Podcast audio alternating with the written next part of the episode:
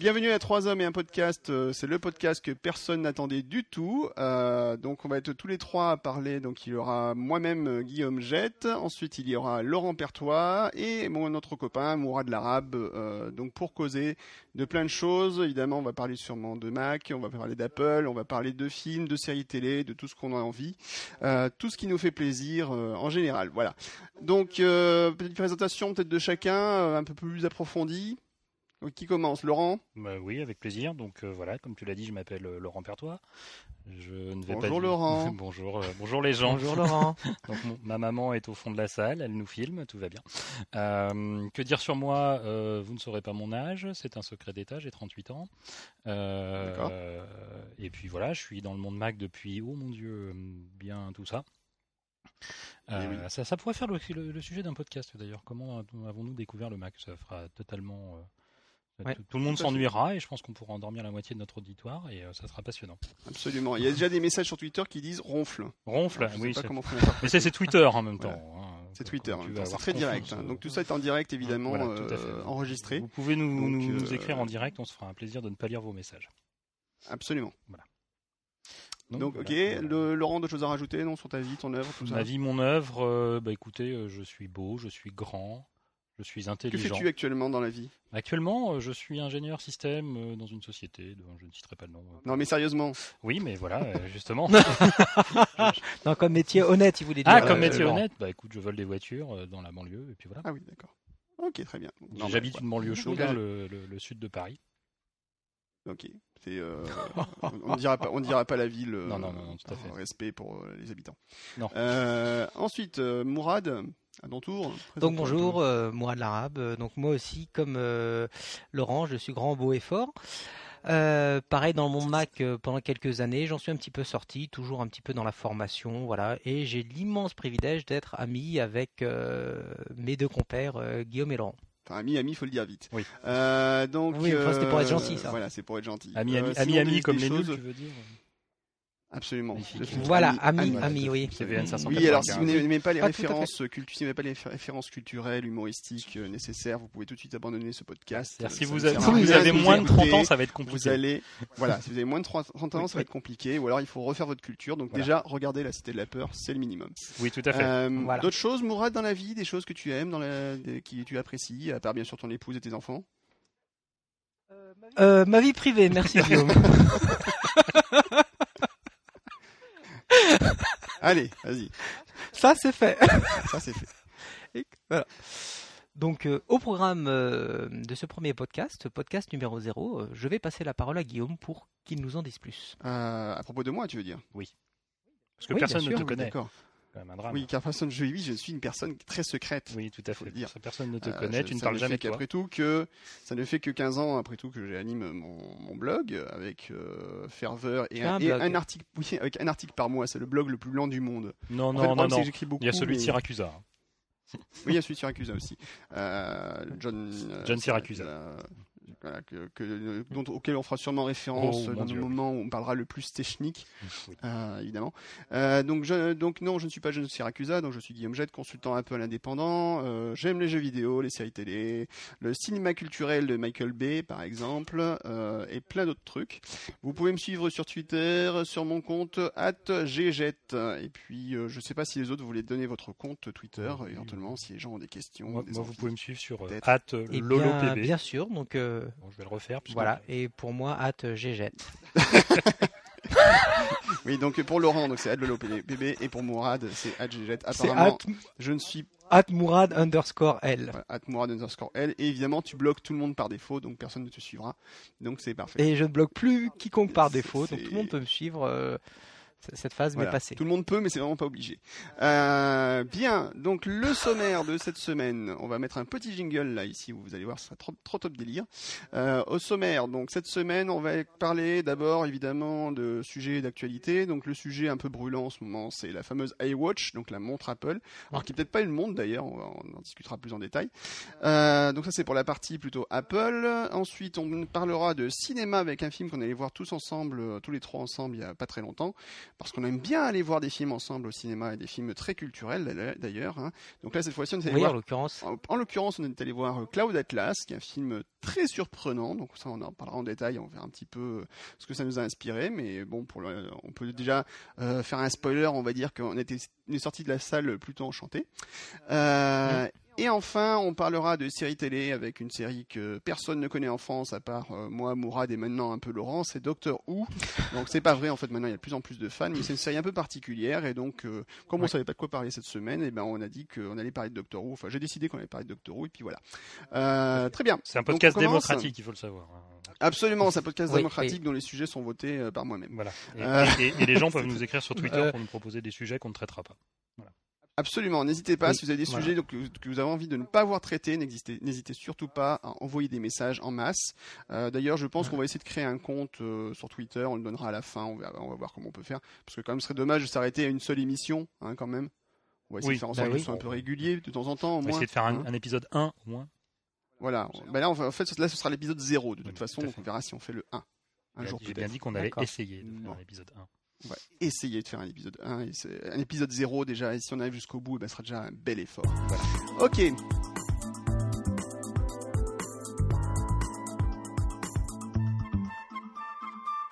Bien, premier sujet, donc l'iWatch, euh, la fameuse montre euh, qu'Apple sortirait cette année. Alors, ça fait euh, pas mal euh, de débats ces temps-ci sur Internet, même les médias évidemment moins spécialisés en parlent.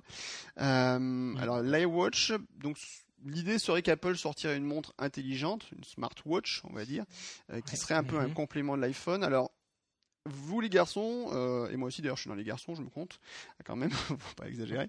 Euh, Qu'est-ce que vous en pensez pas. de cette rumeur d'abord? Est-ce qu'à votre avis c'est crédible euh, ou pas? Est-ce que Apple pourrait se décider à se lancer une montre numérique et Bah. à votre avis est-ce que c'est crédible? Peut-être d'abord un, un petit rappel. Tu, tu parlais des médias qui en parlent, y compris les plus mainstream, je pense. De toute façon, maintenant, euh, n'importe qui parle d'Apple. Dès que dès qu'Apple éternue, on en parle. Donc forcément, euh, Alors, ça, Laurent, ça nous Laurent je tiens juste à signaler que je, tiens à signaler qu'il y a Michel Poulain qui nous suit sur Twitter qui vient de dire euh, Mainstream, quelle horreur. voilà, mainstream, donc Oui. euh, voilà. mais c'est du vieux français, mots, Michel. euh, Michel, tu, tu ne sais pas, mais c'est du vieux français. Voilà. Donc, euh, les, les médias les plus populaires, dirons-nous, les plus, Oui. les plus classiques, Mhm. les plus courants, les plus Voilà. les moins technologiques euh, vont parler vont Absolument. parler d'Apple en tout, Mhm. en rien, en ce qu'on veut. Non, moi j'avais lu un, un- un article juste pour situer un peu le, le, le sujet. Après, on parlera du côté technologique de la chose. Un, un article qui m'a fait euh, hurler de rire, je crois, sur Bloomberg. Oui, j'ai des Mhm. scènes lecture parfois, euh, qui reprenait les différentes analyses de nos grands amis, les analystes. Ah oui, Ah, c'est n'est-ce pas toujours un grand moment. Ah, toujours un grand moment de bonheur, les analystes, euh, et donc euh, notamment un brillant analyste de Citigroup, dont je ne citerai pas le nom parce que je l'ai complètement oublié, euh, qui disait ben voilà, c'est simple, le marché de la montre, c'est à peu près 60 milliards de dollars, Euh, les marges sur les montres, c'est en gros 60%. Et bien moi, Mhm. du haut de mes, euh, Mhm. euh, de toute mon expérience sur Apple, je prédis qu'Apple va sortir une montre et qu'ils vont prendre 10% du marché. Voilà, pouf, j'ai pris un chapeau, j'ai mis des papiers dedans et j'ai Mhm. sorti 10, voilà, donc 6 milliards pour Apple. C'est pas mal. Ouais, c'est pas mal. Mm, Bon, Moi, je trouve que c'est un peu petit, ils auraient pu viser- viser 15% direct. Oui, mais bon, on va commencer petit. 10, comme ça, s'ils font mieux, on ne sera que plus content, on pourra faire baisser l'action. Donc, euh, Voilà, c'est- un peu le- c'est un peu l'objectif. voilà. Donc euh, voilà, 6 milliards, on ne sait pas où, on ne sait pas comment, on ne sait pas quel sera le prix du, Mm. du- de, de- de- de la montre Apple éventuellement. Euh, J'imagine, allez, on va, on, va, on, va, on va faire de la, de la totale supputation. Imaginons une montre à 200 euros. Mhm. Ouf, voilà, je sors moi aussi des chiffres de mon chapeau. Euh, 200 Mhm. euros, ça fait 120 euros de marge si on prend des 60% qui sont annoncés. Je vous laisse faire le calcul euh, en, en dollars pour faire 6 milliards du nombre de montres qu'il va falloir fabriquer euh, et écouler et vendre Mhm. euh, cette année, pour, enfin en tout cas là, sur un an pour, euh, pour obtenir ces 6 milliards. Mhm. Et, euh, et je Attends. vous laisse Mhm. euh, du haut de la falaise euh, contempler les abysses. D'accord. Euh, moi, je suis très mauvais en calcul mental. D'ailleurs, c'est pour ça que j'ai perdu des chiffres et des lettres. Donc, je ferai pas le calcul. Je ferai pas le calcul pour toi. D'accord. Euh, donc, ça fait combien Beaucoup. je vais même pas calculer, je vous laissais faire moi. D'accord, ok. Mhm. Euh, Bon. Non, bah après, je suis tout à fait d'accord avec, euh, avec ce que vient de dire Laurent par rapport à ce, les chiffres sortis du, 50 millions, du chapeau. Alors, avec 50 ouais, millions de montres, 50 millions de montres à Oui. vendre. ça va. Bagatelle. bagatelle, Ouais. une paille. Mais actuellement, euh, effectivement, là, je suis assez d'accord avec ce que tu disais, Laurent. Aujourd'hui, euh, c'est euh, Apple euh, donne le droit, enfin ouvre euh, à tous les fantasmes. Tout le monde s'imagine que c'est bon, Apple va faire aujourd'hui. Hier c'était la télé, aujourd'hui c'est la c'est la montre et on a on assiste vraiment à une espèce de, de, de d'emballement à ce sujet-là, parce que je disais, euh, voilà, il y a quelques jours, je déjeunais avec des amis et l'un d'entre eux me disait, bon, c'est bon, là, Apple, euh, la montre, euh, ils la sortent quand? Je dis, bah écoute, pour l'instant, il n'y a rien d'annoncé. Ah, mais si, mais si, je l'ai lu sur le web, il y a une montre qui est en préparation. Mhm. Donc voilà. Et elle sera vendue à 50 millions d'exemplaires, si j'en crois tes sources, Laurent. Donc effectivement, là, il y a un petit peu un petit côté fantasme et on s'emballe à, à tous les mhm. sujets. Non, non, mais c'est bon, ça c'est assez classique. Cela dit, quand on connaît, enfin, après, c'est peut-être aussi la conséquence du toujours le du grand secret qu'entretient toujours Apple autour de ses produits, puis des petites rumeurs qui des fois sont plus qu'un peu que des rumeurs, mm. on va dire. Mais d'un autre côté, moi je pense que la montre Apple, c'est justement, à mon avis, un marché, enfin, et un produit qui est beaucoup plus crédible que par exemple la télévision, puisque ça fait quand même quelques années qu'on entend que la, télé c'est le nouvel Eldorado et qu'Apple doit y aller. Et personnellement, je n'ai jamais cru à cette rumeur. Je ne vois pas l'intérêt pour Apple de sortir une télévision aujourd'hui, parce que la, télévision c'est un produit qui n'a pas un fort renouvellement. On change pas sa télévision euh, tous les ans. Euh, les gens qui ont acheté une télévision euh, en Full HD il y a, il y a 3 ans, par exemple, vont pas racheter une télé juste parce qu'elle a un logo Apple demain. Enfin, c'est un produit qui est familial souvent, et à mon avis qui demande beaucoup plus de concertation et beaucoup plus de décision, de prise de décision, que l'achat d'un téléphone portable qui est un, objet totalement usuel qu'on a sur soi aujourd'hui. Ça, dépend de la vitesse d'obsolescence ah. programmée, voyons. Ah oui, pardon, j'ai oublié l'obsolescence, ah programmée. Et, là, où, là où je te rejoins, euh, Guillaume, c'est qu'en plus, le téléphone est un objet très personnel.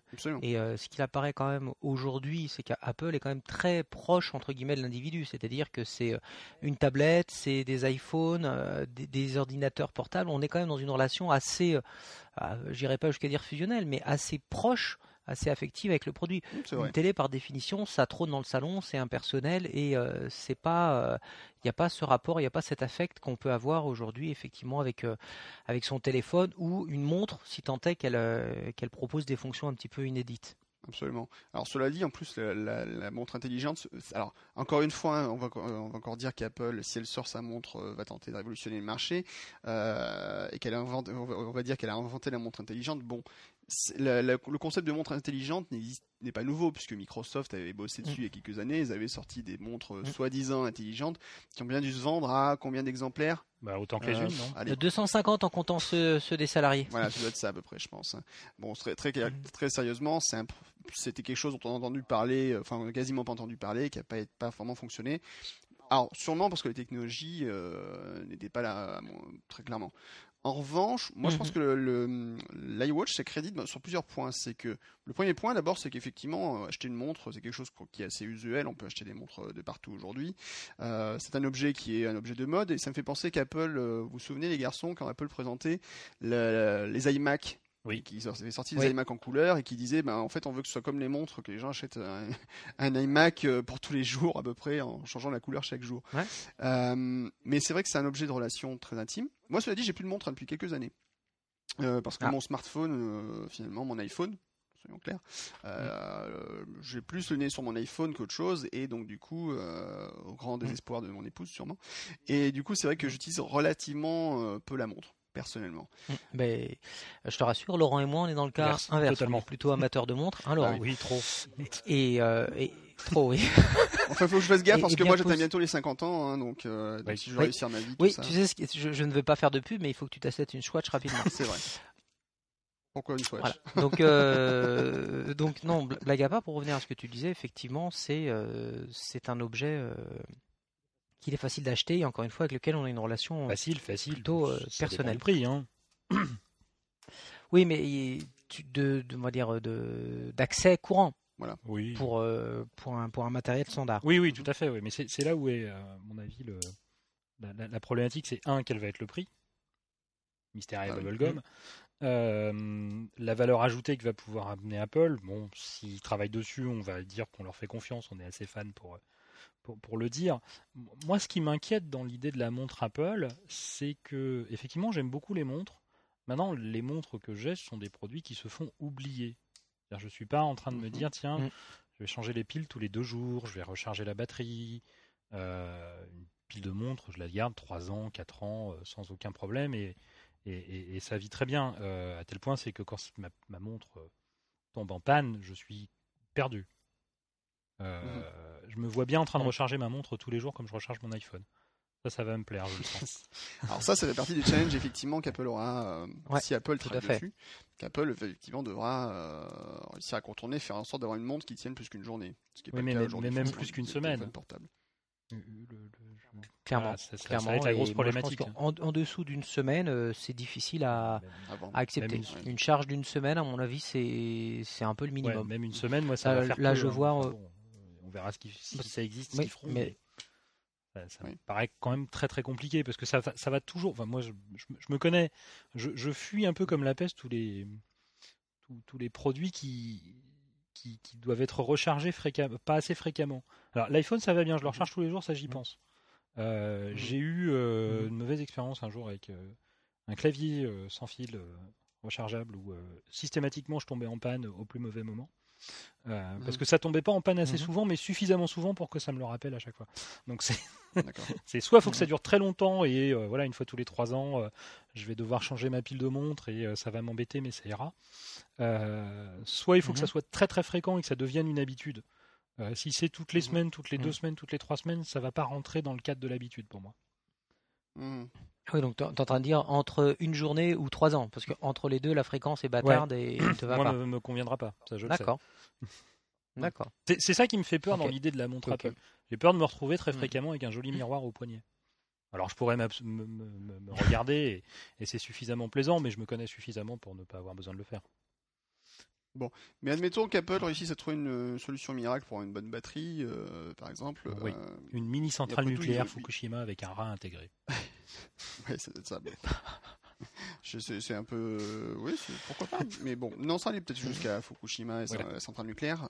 Euh, je, me permets de juste de te couper, Guillaume, excuse-moi, mais pour répondre un peu à ce que vient d'évoquer euh, Laurent, Laurent c'est pas non plus la quadrature du cercle pour info, euh, Citizen, si j'ai bonne mémoire, avec leur, leur montre euh, Bluetooth, euh, qui justement peut communiquer avec un smartphone, a résolu entre guillemets ce, problème, puisqu'ils ont leur fameux mouvement, ah, le nom m'échappe, qui fait que la, la, montre fonctionne, se recharge par les mouvements du poignet de manière basique et cinétique, voilà, kinétique, cinétique, et qui, qui lui permet quand même d'établir une connexion Bluetooth 4.0 euh, avec ton, avec ton téléphone type Android ou iPhone.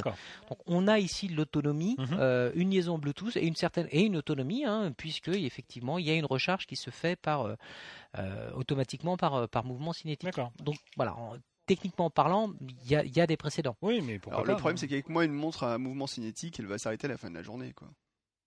Ah, ah tu, dors toute la journée. Désolé.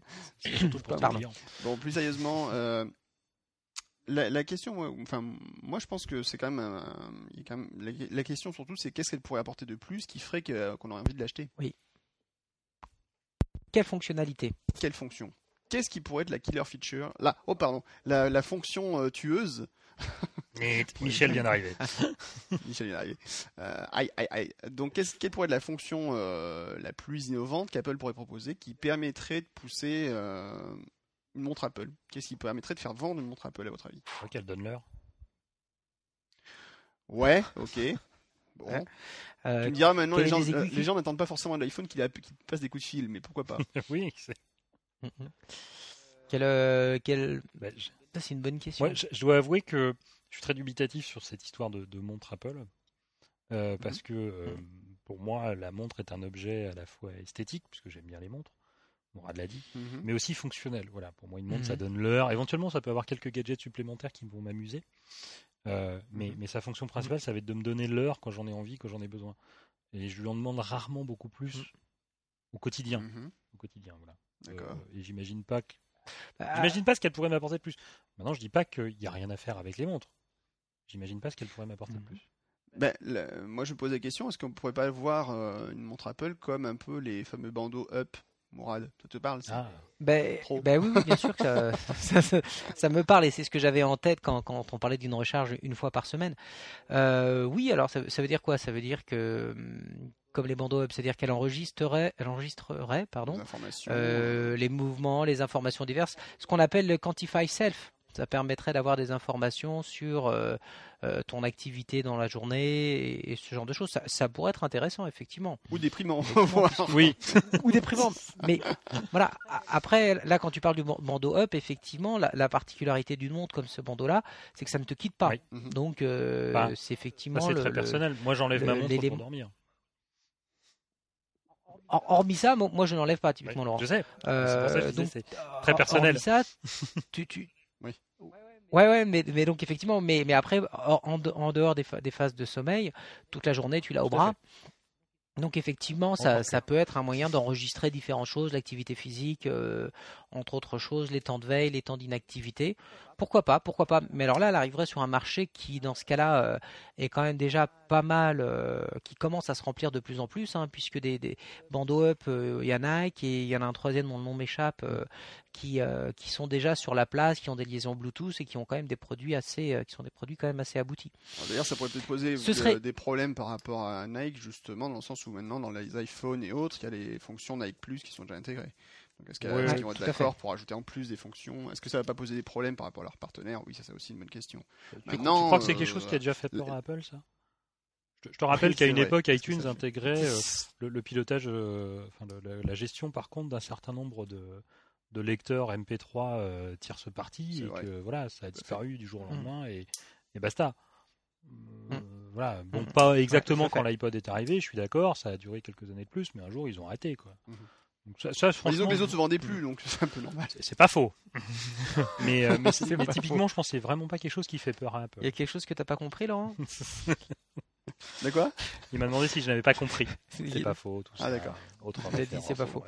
Euh, euh, donc, pour en revenir au débat de iWatch, ce serait une fonctionnalité intéressante, mais ce serait pas une fonctionnalité non plus inédite encore une fois, dans la mesure où aujourd'hui on commence à en trouver de, de plus en plus. Mhm. Donc ça peut être effectivement une partie d'un tout, mais encore une fois, par rapport un peu à l'angle qu'on avait, à savoir vraiment une, fonctionnalité inédite, là, le, Quantify Self, ça existe, euh, c'est déjà plus ou moins abouti. Donc je pense qu'il faudrait aller au-delà de ça, enfin trouver autre chose que ça euh, pour vraiment susciter l'adhésion. c'est abouti. côté, moi, moi je te répondrais. Mais c'est pas hyper répandu ça reste le, voilà. oui. moi, je te répondrais un peu le, juste un truc. Moi, quand tu dis ça, ça me fait penser Mourad euh, à la réaction mhm. du, patron de Palm euh, quelques mois avant le lancement de l'iPhone, qui disait ouais, mais ça nous a pris des années pour euh, savoir comment faire un téléphone. Ils vont pas juste débarquer comme ça. Et voilà. Et du coup, Apple, et ben, si, ils ont débarqué comme ça et ils ont. ah ouais. Palm, il y, avait pris. Palm, ça leur a pris quelques années pour trouver une autre solution, comment disparaître. Ouais, mais ils sont très longs chez Palm. Hein. Il leur faut toujours quelques années pour trouver une solution. bah là, tu vas encore te faire des pour Nos... Ah là voilà, pour, nos nouveaux éditeurs qui, qui nous rejoignent à l'instant, euh, lui, c'est Laurent Pertois. euh, son pseudonyme, c'est cynique. Voilà, il y a un tout petit peu cynique et un tout petit peu ironique. Pas beaucoup. Si peu, si peu. Que les deux tiers du temps. Voilà. Si peu, si peu, si peu. Bah, c'est aussi pour ça. Mettre dans l'ironie. C'est aussi pour ça que de cynisme, un tiers de sarcasme. Maintenant. c'est ça. Voilà. Voilà, exactement, exactement. Et le tout noyé dans, dans le champagne. Aussi. Euh, donc, blague à part, encore une fois, euh, je, je, dis que c'est pas des fonctions inédites, mais après, on, on est, on est bien d'accord que euh, ça n'en demeure pas moins des fonctions intéressantes. Et là, je fais confiance après à Apple pour trouver une façon de, de, de, gérer ça qui soit euh, élégante, euh, parce que pour en revenir au bandeau dont on parlait, euh, le, bandeau est, un petit, une petite réussite technique par rapport aux informations qu'il est capable de remonter. L'interface euh, pour le piloter. Morad, est-ce que tu peux juste expliquer un petit peu ce que fait le bandeau Up de chez Jambone, de chez Jobone, pardon. Jobone, merci d'envoyer les, les, donc les, sommes en petites coupures hein, pour la publicité gratuite. N'hésitez pas. donc vas-y, explique-nous un petit peu toi qui as utilisé cette merveille. Voilà, donc euh, Jobone, euh, donc c'est un éditeur, un fabricant bien connu, notamment d'enceintes Bluetooth euh, et autres. fin 2011, sauf erreur de ma part, ils ont commercialisé un bandeau qui s'appelait le Up, Jobone Up. La particularité de ce bandeau, comme je le disais, hein, c'est de prendre en permanence des mesures de tout ce qui se passe au niveau entre guillemets physique, de l'activité physique de son de son porteur.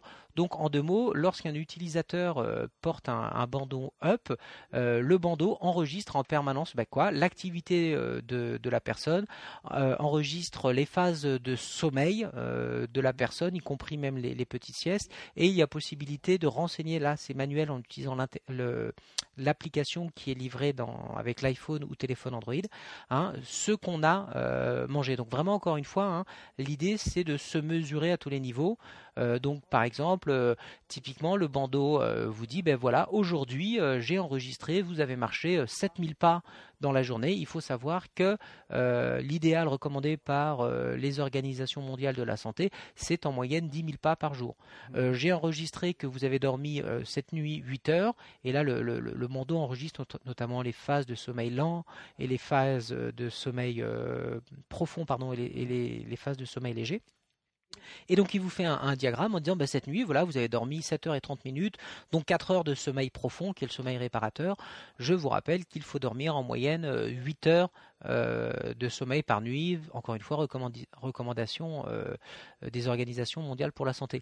Donc tout ça ajouté de fonctions telles que donc une montre, pardon, telles qu'un réveil, ce qu'ils appellent l'alarme intelligente, vous mettez euh, votre euh, hub, vous programmez le hub pour qu'il vous réveille à 6h30, et eh bien le hub, puisqu'il analyse votre sommeil, va faire en sorte de regarder aux alentours de 6h30, c'est-à-dire de 6h30 à 6h20 ou 6h10 suivant la manière où vous le programmez, eh bien il va dire tiens, je vois que là il est en mode de sommeil léger, il est 6h15, je vais le réveiller maintenant parce que c'est le moment où le réveil sera le plus profitable et où sera le, mieux réveillé. Et donc, donc cette alarme intelligente est capable de vous réveiller jusqu'à une demi-heure avant l'horaire que vous avez fixé, histoire d'optimiser, euh, encore une fois, votre temps de sommeil et votre temps de récupération. Si à 6h10 vous êtes en, phase euh, léger, en phase de sommeil léger, mieux, vaut vous réveiller à cette heure-là que 20 minutes plus tard, où là vous aurez recommencé un nouveau cycle de sommeil profond, et où être réveillé dans un cycle de sommeil profond bah, vous réveillera de manière, voilà, vous serez mal réveillé et un sentiment de, nuit mauvaise vous collera. Donc voilà les fonctionnalités de, de, du Jawbone Up. Encore une fois, donc vous pouvez traquer aussi, pardon, votre euh, votre euh, comment on appelle ça, votre euh, votre alimentation. Hein. Ça, c'est le genre de choses qui qu'il est faisable, qu'il est possible de faire. À, noter aussi qu'il est capable de. Ajouter à ça. Oh, vas-y, pardon. Vas-y. Non, non, je t'en prie, je t'en prie. Non, non, mais je pense que c'est ce que tu allais dire que pendant la journée, il est aussi capable de dire attention, ça fait longtemps que tu es resté inactif oui, tout à fait. C'est une alerte d'inactivité. Euh, par... Je sais pas, toutes les heures, toutes les deux heures, je sais plus hmm. quel est le. J'en ai eu un aussi. Euh, on peut descendre jusqu'à voilà voilà jusqu'à une demi-heure euh, et, dire. Il va, se mettre à vibrer et l'idée c'est de se lever, de faire quelques mouvements, histoire de ne pas hmm. rester totalement statique assis sur une chaise. Tout à fait. C'est la grande force de, cet objet, c'est qu'il est capable de vibrer. Donc le matin, lorsqu'il vous réveille avec cette fameuse alarme intelligente, c'est une alarme qui se passe. Voilà, c'est une alarme qui n'est pas sonore du tout. C'est une, c'est une vibration. Et il y a quand même, j'ai pas du tout parlé du côté un peu social de ça. Euh, bien ah évidemment, vos résultats euh, sont affichés en permanence sur votre téléphone Android ou sur votre iPhone. Et hop, il, les balance à Google. non, pas ça. Google Santé, ça existe encore ça Non, ça a dû être enterré. Pardon. Non, Google, non, non, ah, Google Santé, c'est mort comme euh, tout le reste d'ailleurs. Voilà. donc euh, voilà, donc pour info, vous avez une communauté et donc vous pouvez poser des challenges soit à vous, soit à la communauté. Et voilà, si Laurent, tu, tu en prends un à l'occasion, on pourra un petit peu ce voilà ce qu'on appelle de l'émulation, dire ah bah tiens aujourd'hui j'ai fait euh, les 10 200 pas et toi t'en es où? Ah ben moi euh, pareil. donc c'est assez c'est intéressant. 300, ça, ça, je te crois. Donc, voilà, donc euh, pour en revenir à un autre sujet, à savoir euh, l'iWatch, effectivement, euh, encore une fois, Apple s'est plusieurs fois distingué par ça, c'est-à-dire en, reprenant des fonctionnalités sur lesquelles, entre guillemets, ils n'étaient pas les premiers, mais en les, en les adaptant et en les optimisant pour un usage d'utilisateur qui soit vraiment optimal. Je dirais, plus loin, c'est ce que fait Apple tout le temps. C'est ce que je disais il n'y a pas très longtemps. C'est qu'en fait, Apple sort des produits révolutionnaires, mais la base de ces produits n'est pas révolutionnaire. C'est juste qu'ils sont plus doués pour sortir quelque chose de cohérent. Euh, que mmh. les autres qui vont rajouter des fonctions et qui vont oublier un peu la partie logicielle souvent derrière, euh, plutôt qu'effectivement mmh. avoir un, enfin proposer, un... ils sont capables de proposer un produit qui soit fonctionnel dès le départ, qui n'est pas forcément le meilleur techniquement sur le marché, mais qui est plus utilisable. Mmh. Oui, ils n'attendent pas forcément, ils veulent pas forcément être les premiers euh, à le sortir. Ils préfèrent peut-être les meilleurs. on, va, nous traiter de fanboy. Allez-y, jeter les pierres. Allez-y. Oui. Allez, Ah, c'est le moment. Fanboy Allez-y. Fanboy Aïe, aïe, oui, aïe, aïe, aïe, aïe. Mais, Ah, euh, mais voilà. bien. Euh, Euh, non, non, je pense que voilà, on, on- on- je pense qu'on pourra- on aura l'occasion de le répéter, mais ils, voilà, ils préfèrent attendre. Ils n'ont pas été les premiers sur les Mhm. baladeurs, ils n'ont pas été les premiers sur les téléphones, loin de là, ça c'est clair. Euh. Quand l'iPad est sorti, tout le monde dit non mais attendez, c'est pas les premières tablettes. Oui, c'est vrai. Maintenant, Mhm. les premières tablettes qui se vendent à plusieurs millions d'exemplaires de la première année, je pense que oui. Par contre. euh, oui, clairement. Et, et- et quand tu parlais d'articles grand public, euh, l'autre jour je lisais, je sais plus sur quel site, un article qui disait euh, les tablettes, euh, voilà, naissance des tablettes il y a trois ans. Oui. Donc euh, c'est-à-dire que pour en- aujourd'hui pour beaucoup d'utilisateurs, euh, la tablette est apparue avec l'iPad en 2010 Mhm. et, pourtant il y en a eu, je suis tout à fait d'accord, euh, Ah avant, bah. mais elles n'ont pas compté. Et, encore une fois pour les raisons que tu viens d'évoquer. De, sûr. de cette Alors, magnifique euh, édition de Windows je- XP pour tablette. euh, extraordinaire. Ah oui, oui. Mm. Euh, ça existait, ça Oui, bien sûr oui, oui. Bien sûr. Ah bon. 2003 ou quelque chose comme ça. Il y avait un magnifique produit de chez Compaq avec l'écran réversible. Euh, Magnifique. Ouais, tout à fait. Il faisait 4 kilos si j'ai bonne mémoire. Non, il avait le bon goût. Le tablette PC1000. Non, TC1000. Hmm. Voilà. TC 1000.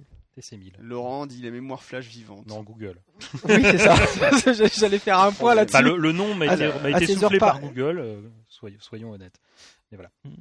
Ah, tu utilises encore Google, tu n'utilises pas Bing Quelle honte. Ah. Euh, Ah, j'ai- des limites à mon, il, à mon euh, masochisme. Internet. D'accord. Alors, euh, je, je, je rebondis un peu sur le sujet. Euh, Il y a euh, Bruce Tognazzi, qui est un des anciens euh, Ah, mais oui, il, de il jouait, il jouait dans Le- cage aux folles. oui, bien sûr, Laurent. Merci, Laurent. Non, ça c'est son oncle, Hugo. Donc, ça, c'est fait. Hugo, Bruce, on s'en fout. Voilà. Bon, bref, donc Euh, Bruce Tognazzi, tu disais, pardon, plus Bruce sérieusement. Tognazzi, donc il y a un blog qui s'appelle AskTog. Donc Bruce Tognazzi, c'est un des créateurs en fait de la- l'équipe qui s'occupait de l'interface humaine, euh, human interface en fait euh, chez Apple il y, a, il y a assez longtemps, Oui. et euh, qui tient un blog très intéressant qui s'appelle Ask, AskTog, asktog.com. Euh, donc c'est son, il y a pas très longtemps, il a donc il fait des articles très intéressants donc sur les relations justement interface humaine, uti- interface utilisateur, euh, plein de choses comme ça. Et il y a pas très longtemps, il a fait un article justement sur The Apple iWatch, donc la montre Apple, Mhm. l'iWatch Apple. Alors déjà, Mhm. bon, est-ce qu'elle s'appelle iWatch? C'est encore un grand débat, on verra bien. Euh, Mhm. il, y a, il, a- il évoque plusieurs points donc il pourrait faire que pourquoi l'iWatch effectivement pourrait être euh, un point pour- intéressant et pourquoi Apple pourrait faire un produit intéressant avec un, une iWatch. Il y en a une qui, euh, il y a deux trois trucs qui sont assez, euh, assez pertinents.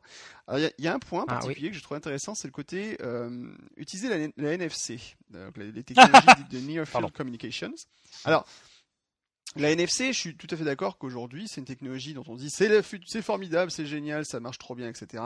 Mais qui en fait n'est quasiment pas utilisée. D'où d'ailleurs la naissance du, la tec- de comment ça s'appelle de, du pass. Euh, Laurent, aide-moi, j'ai oublié. Passbook. Passbook, merci, merci, j'ai un petit trou de mémoire. C'était Mourad, mais c'est pas grave. Mourados, oui, enfin, oh, c'est pareil. Ah non euh, donc,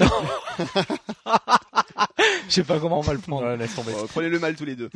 Euh, donc, qui, le- voilà, donc c'est quand Apple a poussé le passbook, qui est d'ailleurs un truc qui marche plutôt bien. Euh, moi, j'utilise régulièrement pour Mhm. commander chez McDo et euh, ça marche euh, Mhm. plutôt pas On va mal. t'acheter un up. hein. Mais c'est vrai que le- la NFC, ça n'a pas tellement décollé. Est-ce que c'est pas parce que ben, simplement les gens n'ont peut-être pas non Alors d'abord, il faut du matériel qui n'est pas encore forcément en place. Mhm.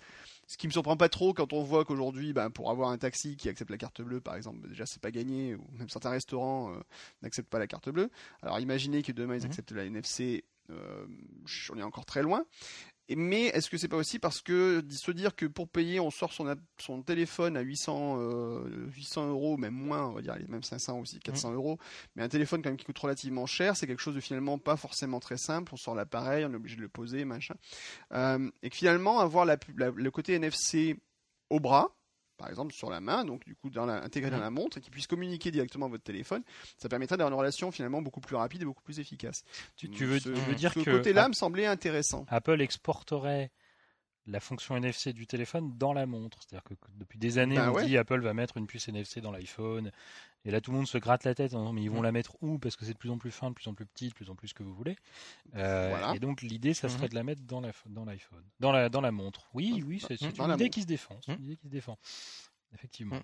Moi, je, je trouvais, la- je trouvais l'idée Mhm. effectivement assez pertinente. Et après, bah, euh, l'idée serait effectivement d'aller euh, sur, que- sur un boîtier comme le, de proposer des fonctions comme le Up avec des fonctions de gestion, euh, de, de, suivi, comme l'expliquait Mourad de, brillamment, donc suivi un peu de tout ce qui se passe dans votre corps, etc., pour être en super bonne santé, sachant que chez Apple, la santé, c'est un sujet qui, qui, les intéresse, je crois, un petit peu.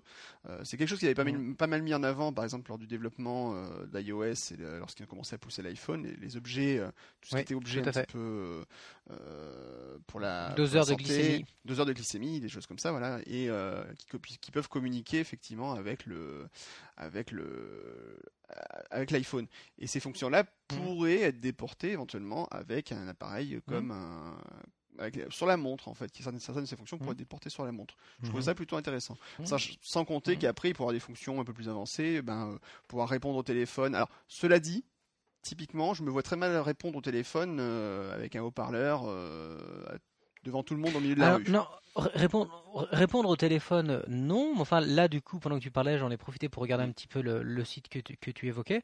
Mais effectivement, comme le font déjà déjà euh, certaines montres, euh, avoir euh, d'un coup d'œil discret sur ton bracelet montre, être capable de savoir qui t'appelle et auquel cas de rejeter l'appel dans la foulée. Mm. Ça évite notamment quand tu es en réunion ou, autre de, de, sortir le téléphone, de voir, de dire je prends, je prends pas. Donc là, ça fait partie des, des fonctions qu'il évoque et encore une fois qui sont d'ores et déjà disponibles aujourd'hui, à savoir avoir le nom de l'appelant euh, sur, euh, sur la montre et ensuite de prendre une, décision. Donc effectivement, ça c'est intéressant. Et un, point là qu'il mentionne sur son site que j'aime assez, qui est la possibilité euh, de, de, comme tu disais, tu parlais de la NFC, mais aussi pour l'usage des mots de passe. La possibilité effectivement, voilà, de de, de par exemple de déverrouiller ton iPhone quand la montre est à proximité. Donc l'iPhone est verrouillé, toi tu le prends, tu as, ton, ton iWatch à la main et effectivement, hop, l'iPhone est automatiquement ouvert. Ça peut être mhm. intéressant. Moi j'aime bien, bien cette Et euh, mm, mm, tout à fait. Merci de m'avoir euh, porté à mon attention, euh, AskTog. Alors après, c'est vrai que euh, se pose la question du contrôle. C'est-à-dire qu'en fait, aujourd'hui, la, surface qu'on peut utiliser sur un téléphone, sur une montre, pardon, est clairement beaucoup plus petite qu'un, que ce qu'on a sur un téléphone. Mm. Mm. Ou alors, s'il faut une montre Android avec un écran de 5 pouces, peut-être. ah mon dieu, tu sors. Ça pourrait être une solution. Dans la, dans la catégorie des, des fonctions qui, moi, me semblent importantes, c'est l'étanchéité. Voilà, comme on disait encore une fois, c'est quelque chose de personnel. Moi, je fais partie de ces gens qui n'enlèvent jamais leur montre. Il n'est pas mm. question qu'à chaque fois que je passe à la flotte, euh, je dois enlever la montre, la protéger, etc. Ça fait penser, compris, hein. ça, fait penser, est-ce que c'est pas euh, pour ça d'ailleurs qu'Apple aujourd'hui a poussé Lightning, le connecteur Lightning, qui normalement est beaucoup plus mhm. durable, beaucoup plus costaud, euh, se tourne dans les deux sens et beaucoup, beaucoup plus petit aussi et donc pourrait s'adapter plus mhm. facilement sur une montre. Parce que mm, typiquement mon épouse elle a une montre euh, iPod Nano. Donc j'avais offert euh, mhm. avec euh, mes, mes émoluments si je peux dire. J'avais offert donc tout l'argent que tu escroques à tes clients tu veux dire Pardon, l'argent que j'ai. Mm. Oui, alors donc pour les, pour les pour les escroqueries en ligne, vous allez sur jet.net, n'est-ce pas Voilà. Et euh, si vous voulez faire escroquer, ça marche très bien. Euh, plus sérieusement, donc j'avais offert un, une, donc un iPod Nano, donc les anciennes générations qui était tout petit, tout mignon, et que, avec un petit bracelet qu'elle peut utiliser. Euh, et finalement, elle l'utilise relativement peu. je pense que c'est aussi une question de contrôle. cest en fait, bah. le, les manipulations sur le sur un écran qui est tout petit sont relativement délicates. je dirais que le gros souci de la montre, de, de, la montre iPod Nano qui m'a qui m'a tenté, hein, je dois dire. Hein, j'ai failli craquer et mm. me dire tiens je vais m'acheter euh, mm. un iPod Nano dont je n'ai absolument pas besoin, un bracelet pour, pour monter mm-hmm. l'iPod Nano, un truc dont je n'ai absolument pas besoin. C'est quand même le côté, quand je regarde l'heure sur ma montre, pour la voir tout de suite, maintenant, quand je la regarde, pas... Et là il faut appuyer sur un bouton. Mm-hmm. Voilà, pas dans les même quelques dixièmes de seconde, je sais pas quel est le temps de démarrage, de, enfin au moins de, sortie de veille mm. de, l'iPod Nano pour, euh, pour voilà, s'il faut que j'appuie sur le bouton, que j'attende que l'écran sorte de veille, se mettre à, mhm. bon, se mettre à l'heure, allez, ça, ça va être rapide. Euh, pour voir l'heure, c'est déjà trop tard. Là, j'ai plus vite mhm. fait de sortir mon téléphone, d'appuyer sur le bouton. c'est clair, c'est net, c'est précis. Euh, L'instantanéité. Ou alors faire un petit mouvement particulier pour que l'heure s'affiche, peut-être. Non, mais les, les gestures, c'est bon, c'est rigolo 5 minutes. Enfin, moi, ça m'amuse 5 minutes et puis après, j'oublie. Ah non, mais un euh, mouvement du poignet, je dis pas que tu fasses un mouvement un peu ouais, sur l'écran. C'est juste un mouvement particulier. Ouais. Mais ça veut dire qu'aussi ce, ce, mouvement, ce mouvement, il va être fait par erreur et donc ça va allumer l'écran par pour rien. Donc ça va consommer de la batterie. Si l'idée c'est d'éteindre l'écran pour éviter de consommer de la batterie. Non, non, je pense que, enfin, au moins dans ces fonctions, pour moi, hein, j'entends encore une fois, je, je dis pas que ça concerne tout le monde, mais pour moi une montre, ça donne l'heure quand j'ai besoin de regarder l'heure. C'est une fonction de base. Hein. Ouais, ça va même au-delà du- de l'iPhone peut aussi téléphoner. Euh, la, la- la- la montre, c'est l'objet passif pour moi par excellence. Quand je soulève ma, mon- ma, ma- ma manche pour regarder l'heure, j'ai l'heure. Euh, voilà, ça, ça va pas plus loin que ça. Donc euh, maintenant, il y, a- il y a des très bonnes idées effectivement dans l'article de, de, de AskTog. Euh, Il y a des idées qui me font beaucoup rire, euh, notamment l'idée de. Bon, il va, il va des fois très très loin. hein, Ouais.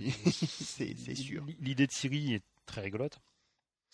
Euh, Bah, c'est- moi, ça me semble, c'est, ça me semblerait effectivement pertinent qu'on puisse utiliser Siri comme, euh, en fait, que, en fait, là encore, que ce soit un peu une sorte de, de, de- de contrôleur euh, déporté euh, de l'iPhone. mais, Siri, euh, voilà. Veut dire, je vais envoyer Siri- mon- Siri veut dire connexion. Oui. Le- le- J'aime beaucoup Siri.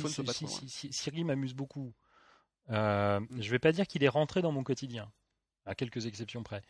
Hum, souvent, quand j'ai besoin de Siri, c'est parce que j'ai pas envie de tapoter sur mon iPhone. Et souvent, quand j'utilise Siri, il me fait Tiling, qu'est-ce que tu veux?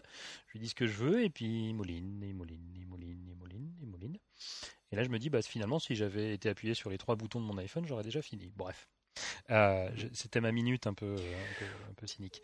Ouais, oui, après, après ça. Il y a, il y a des fois où ça fonctionne ça superbement bien. Il y a des fois où Ah, ça alors, fonctionne alors, je, je peux vous raconter bien. une petite blague, un, un petit truc très rigolo. Il y a quelques jours, euh, Ouais. j'étais en voiture euh, avec mon épouse et à un moment, donc je voulais avoir une information. Donc, alors que j'étais arrêté au feu, euh, je précise. Donc, je plutôt que d'utiliser, euh, de, prendre le téléphone, donc j'ai juste activé Siri pour lui poser une question.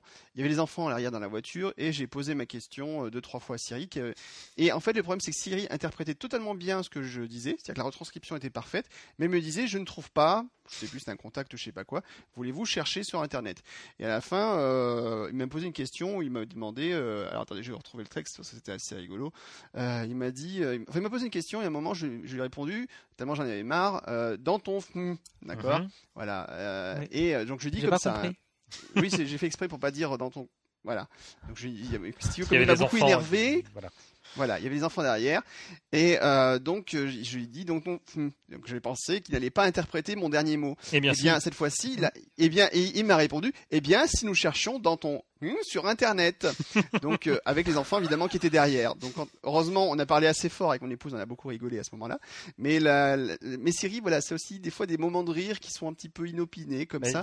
Et parfois, ça marche super bien. Il y a des trucs sur lesquels je trouve qu'il est assez, Oui, euh, assez épatant. Euh, Moi, j'adore l'utiliser pour les prises de rappel, par exemple. Euh, pour les rappels, je trouve ça fait. fantastique. Tout à fait. Rappelle-moi de, de faire ceci en arrivant chez moi, je trouve ça top. Hein. Non, Et non, ça marche plutôt bien. Il y a- il y a des tas de, Euh, fois où il est fabuleux. Il est très drôle Oui. aussi. Il a beaucoup d'humour. Il a beaucoup de personnalité. Ça, je Ah pense bah, qu'ils le- ont, ils ont beaucoup. euh, Le- le- L'autre jour, lorsqu'il m'a dit euh, Ok, j'essaierai d'y penser ou je sais pas quoi, quand Oui, je m'en ai rappel, bon. euh, Non, non, mais c'est. c'est- Oui, ça c'est un peu inquiétant. C'est côté, le côté où parfois il ne veut pas. Oui. C'est plus ça qui m'embête. Les, les- les fois où ça marche bien, et ça peut être n'importe où, hein, je veux dire, c'est pas que quand je suis connecté chez moi dans des conditions calmes. Hein, je l'ai déjà utilisé dans la rue et où j'ai été bluffé avec juste mon, mon casque d'iPhone, hein, euh, pas non plus le, la- Mhm. les conditions de- de- de- de- d'enregistrement de, de la mort qui tue. Euh, Il y a des fois où Oui. je suis moi-même, oui, bluffé parce qu'il est capable de, de- de comprendre et de trouver. euh, de trouver tout seul. Et puis il y a des fois, il veut pas. Je pense qu'on est trop nombreux à lui poser la même question. Je sais Mm. pas. Ou il boude, euh, je ne sais pas. Euh, Oui. donc, mais ça, ça s'améliore. Euh, dans, dans les choses que je, pour reprendre un peu le, le- pour revenir un peu sur le sujet principal qui est quand même la montre Apple, et toujours cet article d'Asktog qui effectivement est intéressant. Le côté, oui, ce que mettait euh, Mourad en avant, dans, ou, ou Guillaume, je ne sais plus, à force, je, vieillis, euh, de pouvoir gérer les appels directement avec la montre de manière assez discrète, ou même sans avoir besoin de sortir le téléphone, ça par contre, ça je trouve ça intéressant. Oui. Parce que ça, pour le coup, dire, quand le téléphone est dans la poche, j'ai pas forcément envie de le sortir juste pour Mm. regarder et parfois pour dire non, je n'ai pas envie de répondre comme ça m'arrive assez souvent de le faire quand je suis déjà en train de faire autre chose. Le simple fait effectivement de, de regarder à mon poignet, dire non, euh, rejeter ou euh, mettre euh, envoyer sur la messagerie, ça oui, ça ça me paraît intéressant. Mm. Tout à fait. Plus que le NFC. Mais je sais, je suis totalement anti-NFC. Et un jour, euh, la, la vie me, me- Alors pourquoi es-tu contre le NFC aussi? C'est pas très sympa comme ça. Pourquoi je suis contre le NFC euh, Parce que je, je- ça n'apporte rien à mon goût. Le, le, le côté. euh, Ah, mais enfin, on ferait, euh, on refait le Mac avec Cédric un grand, il t'expliquerait très bien que. mais, les mais Cédric qui est un garçon voilà. que j'adore et qui, qui, qui, qui, qui fait. Et moi aussi, qui, hein. qui, raconte des choses très Cédric, si tu nous intéressantes. regardes de la. Ouais, si tu nous écoutes, Cédric, on te, on te dit bien le bonsoir. Euh, si- mais, écoute, euh, euh, on pense de, toi, on sait que tu nous regardes de, de là-haut, Voilà, de la tour euh, TF1. la tour TF1 qui, qui est juste à, pas très loin de mon travail et à côté de laquelle j'étais il y, a, pas très longtemps. ça, ça fait des années que tout le monde nous promet le NFC comme étant la prochaine révolution. Je pense que bientôt Oui. on va parler du NFC au passé en disant ça aurait pu être une Mhm. révolution. Parce qu'il y a, y a- y mais parce Mhm. que ça, ça implique plein de choses. Un, la confiance. Les gens ont appris à faire confiance. Reprenons le NFC pour ses bases, le paiement. Euh, Qu'est-ce qui fait qu'en France on utilise les cartes de paiement depuis euh, fort longtemps et, euh, et parce que ben, depuis si longtemps, je veux dire, c'est que les gens ont appris à faire Oui. confiance au système. Pourquoi? Il y a un système Voilà, je mets ma carte, je tape mon code. Oui. Ça marche très bien. Les gens ont appris à faire confiance à ce système-là. Là, c'est simplement, je passe un objet pas loin d'un truc de paiement et ça paye. Mais Oui. je, pense, je Mm. pense que si je présente ça à ma mère, elle va me dire mais si je me mets trop près de la caisse, ça va payer sans qu'on me le demande. Il y a de ça. Voilà. Ça va payer deux fois. Ou ça va payer Et deux fois. encore Quel, une quel fois, est le euh, contrôle Voilà, je pense qu'il y, a- il y a ça, il y a cette perte de contrôle. La deuxième chose, c'est tous les équipements à revoir. Oui, c'est ça. Tous- les, tous terminaux de le paiement sont à adapter au NFC. Mm. C'est- juste Mhm. terrifiant. Euh, des terminaux de paiement, il y en a partout. Il y en a dans ma boulangerie. Hein, je peux payer. Bah, en fait, J'exagère quand je dis je peux payer mon à- pain avec une carte, avec ma carte bancaire, mais, mais je peux payer mes gâteaux. Enfin, c'est c'est des millions d'équipements à revoir. Et c'est là où je pense, je, je termine là-dessus et je vous, je vous passe la parole. euh, c'est là où je pense que euh, là-dessus Apple a bien joué avec Passbook. C'est pas le succès ultra planétaire, mais il y a eu un décollage aux États-Unis assez impressionnant. en France, on l'attend toujours. hein. Oui. Mais euh, c'est là où Apple a aux bien joué avec C'est très utilisé euh, pour les, tous les événements sportifs, par exemple. Des événements Euh, sportifs, acheter des billets de cinéma, enfin euh, des billets, des billets d'avion. Enfin, maintenant, les billets d'avion arrivent aux États-Unis. Mais- Il y a plein de compagnies, euh, American Airlines, entre autres. Bon, il y en a aussi en Europe. hein, il y a Lufthansa. Mhm. Euh, je n'ai Euh, intentionnellement. Capitaine Train, l'excellent site. oui, Capitaine tout à fait. Train, Ça fait des mois que eux envoient bien. au minimum un rappel sous forme de passbook et maintenant sur Voilà. certaines lignes carrément le billet de train. Je suis tout à fait d'accord. Euh, Mm. Air France, si tu Et- nous entends, et on des pense sites bien à comme toi. Booking.com, hein, j'ai- j'ai réservé un hôtel il y a pas Voilà. longtemps. euh, automatiquement, tu as le, le petit lien et hop, tu reçois le, le, le passbook, et ça te fait au euh, minimum un rappel. Moi, je l'utilise effectivement avec Capitaine Train. À chaque fois que je Mhm. prends le train, euh, ça m'évite d'avoir à sortir l'email. Boum, j'ai le passbook. J'arrive euh, dans les demi-heures avant le train. J'ai, je l'ai directement sur l'écran d'accueil. Enfin, je trouve ça formidable. Euh, mais, mais il y a deux choses. Un, ça ne nécessite pas de changer les équipements. On continue de payer comme avant, en ligne ou ce que vous voulez. Parce que c'est pareil. J'achète sur Amazon. Euh, le NFC me sert strictement à rien. Mhm. Euh, je pense qu'on est tous les trois euh, utilisateurs, euh, peut-être trop, d'Amazon. Euh, merci Amazon Premium. Euh, Mais euh, attends, attends, une fois qu'ils auront payé les 220 millions de taxes qu'ils doivent à T'inquiète pas, t'inquiète pas, ils iront, que- ils iront recouler le, les moteurs d'Apollo 11 que Jeff Bezos a fait remonter et ils auront récupéré leur argent. Euh, ou ils vont les revendre en fait. Ils ont dit qu'ils allaient les offrir à la NASA, en fait, il va les revendre. On n'a pas compris. Il le a fait plan. remonter les moteurs d'Apollo 11. Oui, bien sûr. si T'as pas encore. entendu Ah d'accord. Non, j'ai pas entendu ça. La, fondation. Jeff Bezos, euh, donc euh, le, le- le- le- le- le- Oui. comment, le- le- le fondateur d'Amazon, est toujours euh, propriétaire, je crois, enfin, ou en tout cas euh, Oui, oui, largement majoritaire. Euh, a- donc il a une fondation à son nom, hein, c'est très chic. Euh, c'est très courant aux États-Unis aussi, Mm. on va me dire. Et ils ont, et ils ont financé le, le repêchage, enfin la- la- le, le renflouement, oui c'est ça, on dit ça, renflouement, euh, des moteurs de la fusée Saturne 5 qui a envoyé Apollo 11 qui était au fond de l'eau euh, depuis, bah, bah, vous laisse faire le calcul, 40, euh, 44 ans. Mon Dieu, le temps passe vite. Euh, et ils les ont ressortis il y, a, il y a une ou deux semaines et ils vont les offrir à la NASA. D'accord. Parce que c'est une part d'histoire, euh, donc euh, effectivement, et qui, voilà, ils étaient sous l'eau euh, depuis tout ce temps-là. Il, Euh, il est formidable ce podcast parce que même moi j'apprends des choses. N'est-ce pas? Non, mais ça, c'est l'av- c'est l'avantage de m'inviter. On ne m'invite Voilà. pas assez dans les podcasts. Écoutez, je, vais vous laisser tous les deux. hein, je-. Euh, et donc je discutais du NFC, puisqu'il faut quand même revenir à nos moutons. Euh, je, pense que du NFC et surtout de Passbook, je pense que là où Apple a, a bien joué, c'est un, on change rien euh, au, au paiement, c'est-à-dire qu'Apple ne prend rien Existant. sur les Passbook. Actuel.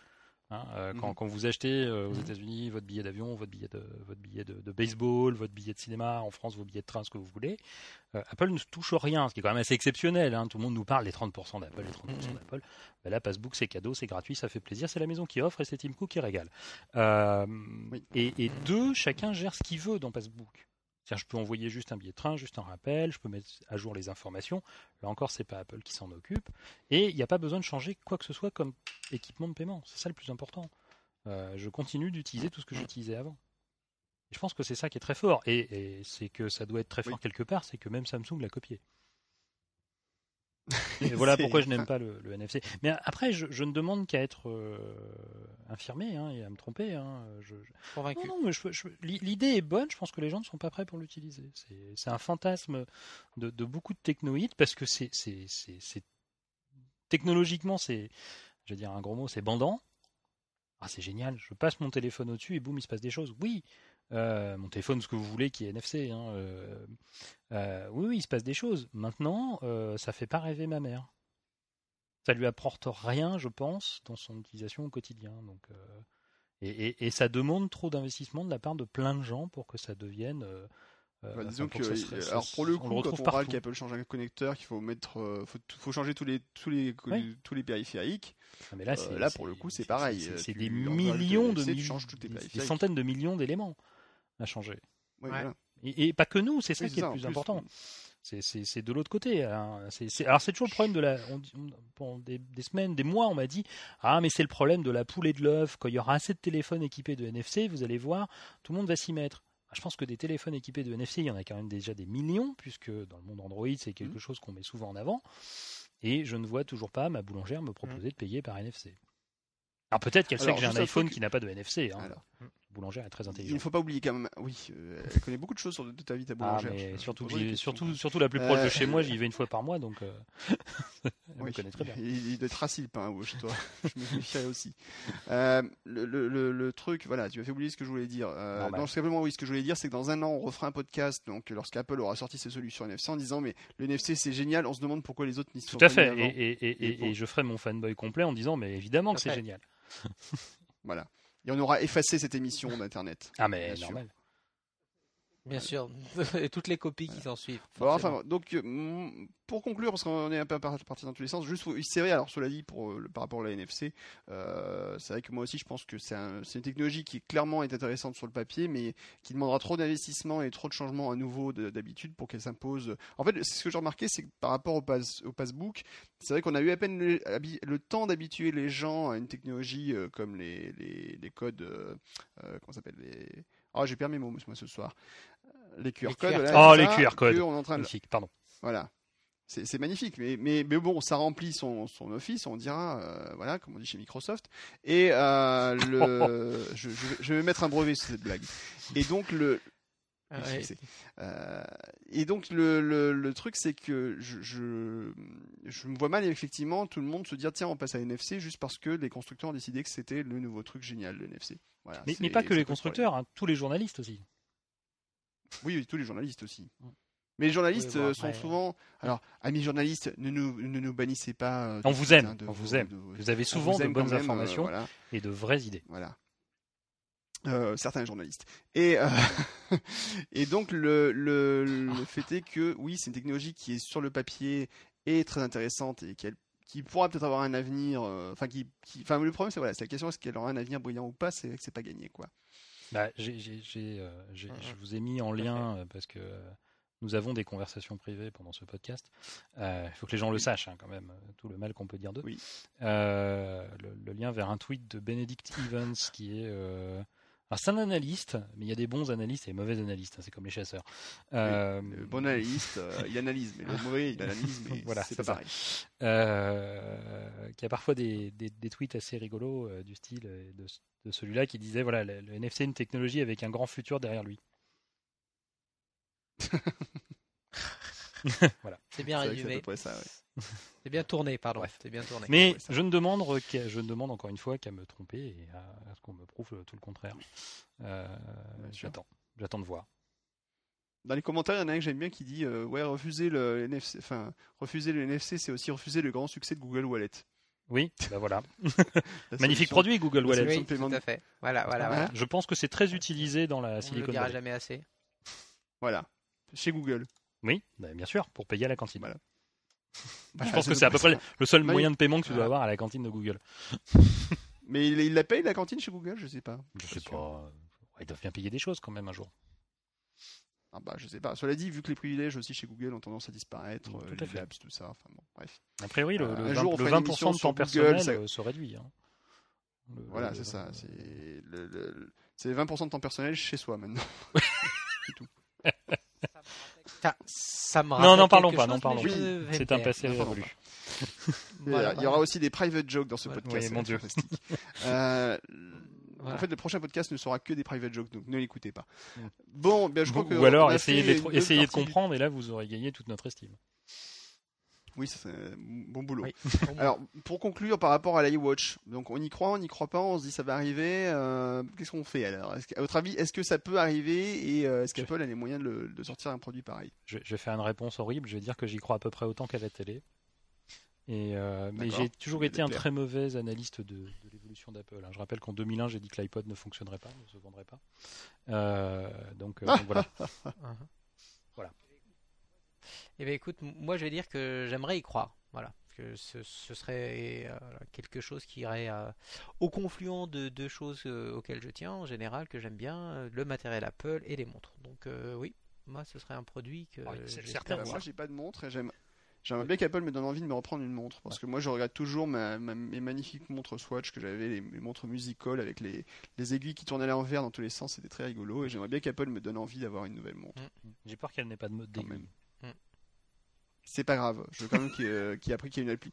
Alors après la question aussi c'est est-ce que Apple pourrait proposer des, des solutions d'application et aux développeurs de créer des applications pour une montre? Oui, Ça en même temps que sur l'Apple TV. euh, En même temps que sur l'Apple TV bien sûr. Ça aussi, grand sujet. euh, Dans, les- la applications sur l'Apple TV. Ça fait combien de temps qu'on en parle? Bah depuis que c'est sous iOS. Ah ça fait à peu près oui, Bah, voilà. c'est vrai. Mais ça viendra, euh, ça viendra en même temps que le passage en open source de la norme euh, FaceTime. Un moment de solitude ça aussi chez Apple. Tu m'étonnes.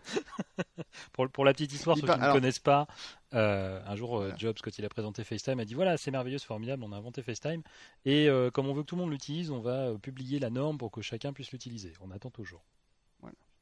Il faut dire qu'en fait, appa- voilà. apparemment, ce que disait un gars qui a un peu renseigné, les développeurs de FaceTime ont- appris la nouvelle que ça allait être open sourcé en même temps que tout, le le monde. monde dans la salle.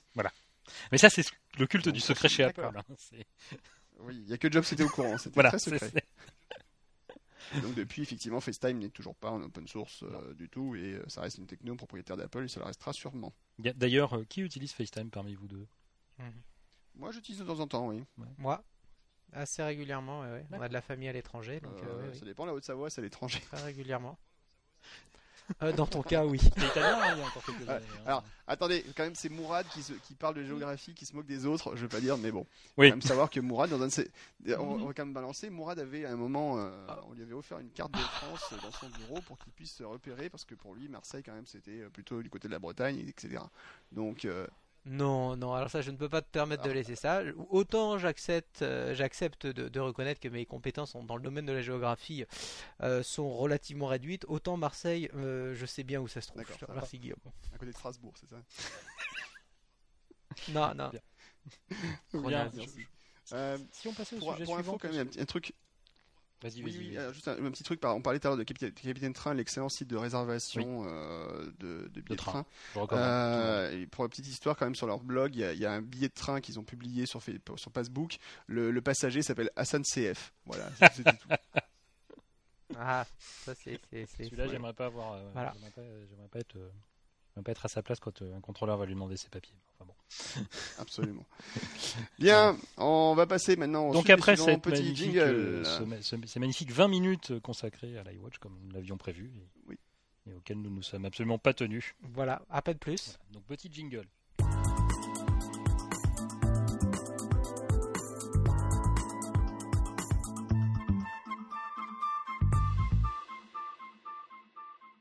Ok, donc ce petit débat de 20 minutes n'a fait finalement que pratiquement une heure, donc ça va, on est, on est bien chaud. On est dans les temps. Euh, puisqu'on est super chaud, on est totalement dans les temps, puisqu'on n'a pas encore dépassé la Boulin. bande de 60 minutes qu'on s'était réservé. Non, pardon, 90 minutes. Euh, deux, deux phases de 45 minutes hein, pour les cassettes audio, je vous rappelle. Tout à fait. Euh, Ouais, enfin, moi j'avais des dépassé 120. la- hein. ouais. Ah, t'avais des 120, mais toi t'étais riche, c'est pour ça. Oui. Moi, j'étais dans le sud, ça, ça arrivait pas jusque chez nous, ce genre de choses. Ah c'est forcément, possible.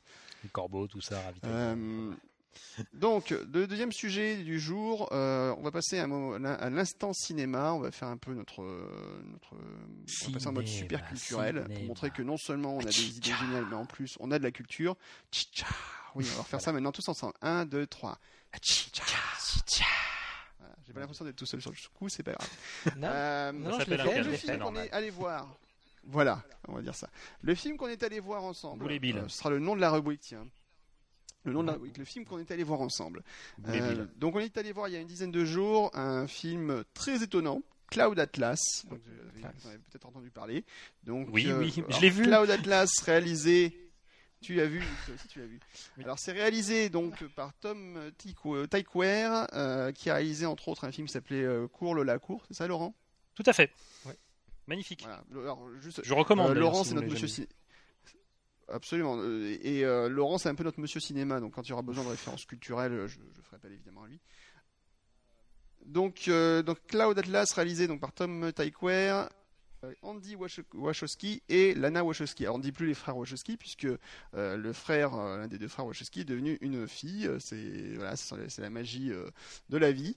Euh, c'est la vérité. hein, si vous ne me croyez pas, vous chercherez sur internet.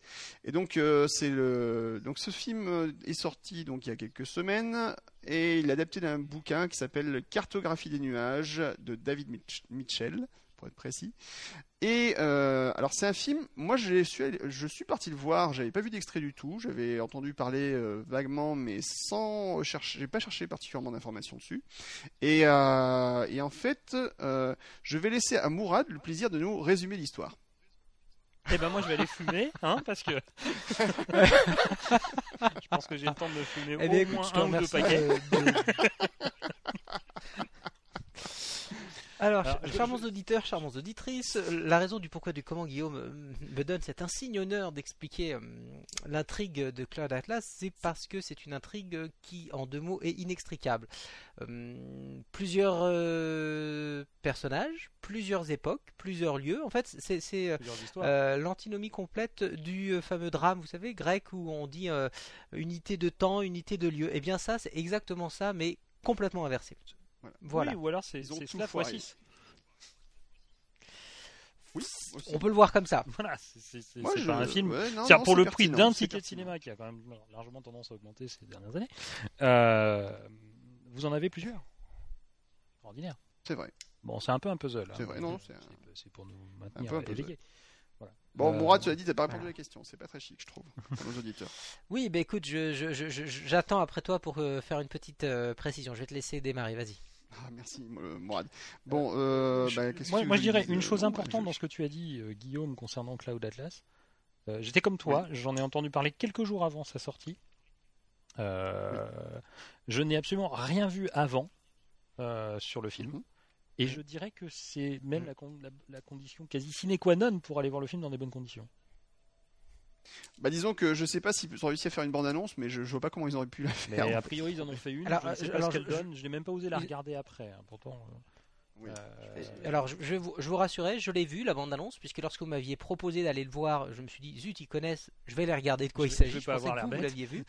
Et, euh, bah, et puis surtout savoir un peu de quoi ça parle. Euh, la bande-annonce est à l'image du film, c'est-à-dire que Tu n'en sais pas plus au euh, début elle est, elle est belle.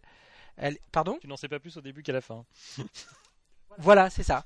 C'est ça, ça met l'eau à la bouche et euh, voilà, et c'est vraiment à l'image du film. Donc c'est- l'inverse de beaucoup fait, de bandes annonces qui te montrent tout le film pendant les 5 minutes de bande annonce, quoi. Enfin, les 2 minutes. de Oui, alors que là, non, pas du tout. Oui, en même temps, ça Alors serait après, bon, si, alors, si vous, si vous n'avez pas vu euh, Cloud Atlas, euh, moi, ce que je vous invite à faire déjà, c'est d'aller le voir euh, assez rapidement. Oui. Euh, et éventuellement, alors, on risque peut-être de faire des spoilers hein, dans, dans le podcast. euh, ça, c'est un peu le problème des, de, de parler d'un film qui vient de sortir et d'en parler comme ça. Euh, mais je pense que ça va être très difficile d'en parler sans faire de, de spoilers de toute façon. Alors, pour résumer, en fait, Cloud Atlas, ce sont six histoires, c'est ça au total, il me Oui, semble. je crois que hein, c'est six 6. histoires, Je, je suis parti dans des époques différentes. Pardon? Je suis parti dans l'idée de 6 Oui. dans ma tête, mais ça se trouve, j'ai faux. Oui, si, c'est en fait même une septième si on englobe, euh, Ouais. le- enfin si on compte même un petit peu le récit qui est fait autour. Euh, Mais en Mhm. tout cas, six histoires qui sont, alors, euh, alors ce qui est assez étonnant, c'est que c'est pas un film. On pourrait considérer que c'est un film à sketch, mais c'est pas réellement un film à sketch, puisqu'en fait, ce sont des histoires qui sont racontées en, en même temps, différentes histoires qui sont racontées en même temps, euh, avec un art du montage particulièrement élaboré. Euh, Ah, a, les transitions dans le film sont tout à fait euh, étonnantes puisqu'en fait elles se font de façon très comment dire euh, très fluide en fait. C'est Oui, pas oui, du tout un film où, le, où on passe d'une séquence à, une autre de façon très hachée. Enfin c'est il y a toujours une narration particulièrement fluide dans l'histoire. Et ce sont des histoires qui sont a priori euh, très indépendantes puisqu'elles se passent en plus à des époques très très différentes. Euh, ça commence dans les années 1860 avec euh, sur un bateau euh, qui ramène un homme euh, donc en je sais plus où d'ailleurs. Enfin vous allez me dire ça. Il vient du Pacifique. D'une côte à l'autre des États-Unis. Voilà le bout à l'autre aux États-Unis, Euh, c'était un voyage dans le. Pacifique. Euh, ensuite, qu'est-ce qu'il y a? Il y a une histoire qui se passe euh, plus tard avec des musiciens. Il y a une autre histoire avec un, homme, avec un, éditeur de livres qui, une histoire abracadabrantesque, n'est-ce pas? Ah. N'est-ce pas? Bravo. N'est-ce pas? Qui, donc éditeur de bouquins, donc qui finit à un moment dans une sorte d'asile et doit s'en échapper. Enfin, c'est assez étonnant. Une autre histoire qui se passe dans un futur euh, plutôt, euh, on va dire, euh, que- quel serait le nom, le nom Euh, Pour le- Il y, a- il y a deux futurs, deux un futurs, futur entre guillemets d'anticipation. Voilà, là il y a un futur futur anti- d'anticipation voilà. typiquement science-fiction et futuriste, et Blade Runner, et un autre futur qui est carrément euh, Post-apocalyptique. post-apocalyptique. Voilà. Voilà. Absolument. Et en fait, alors, ce qui est particulier, c'est qu'on pourrait s'attendre à ce que Cloud Atlas. Et tu, tu oublies, tu euh, oublies, tu oublies une oui. période plus récente, les années J'en 70. oublie. Oui, bien sûr, bien sûr, les années 70, effectivement, ça ne faisait que ça qui histoire. Il me semble bien j'en oubliais une. Donc l'histoire des années 70 où euh, Alberi joue une journaliste qui euh, recherche un, un- qui est à la poursuite d'informations sur un, un possible complot mêlant euh, technologie nucléaire, euh, les producteurs d'essence, choses comme ça. Enfin, et alors. Alors, ce qui est très intéressant avec euh, Cloud Atlas, en fait, c'est que le lien entre les histoires est finalement relativement euh, ténu, on pourrait dire. Il n'y a pas en fait de, subtil, oui, voilà, il est, très subtil en fait. En fait, c'est vrai que on pourrait s'attendre des fois à ce que, comme c'est un film assez euh, hollywoodien, il y a des grosses ficelles euh, qui arrivent et puis on se dit ah bah oui. Par exemple, dans l'histoire dans les années 70, on s'attend à ce qu'il y a un gros problème qui débouche euh, sur le, les conséquences. Bah, ce serait l'histoire qui se passe un peu plus tard dans le futur. Et en fait, euh, pas du tout. Il y a qu'en fait, les, réalisateurs s'amusent, les scénaristes s'amusent un petit peu à nous mettre sur des pistes.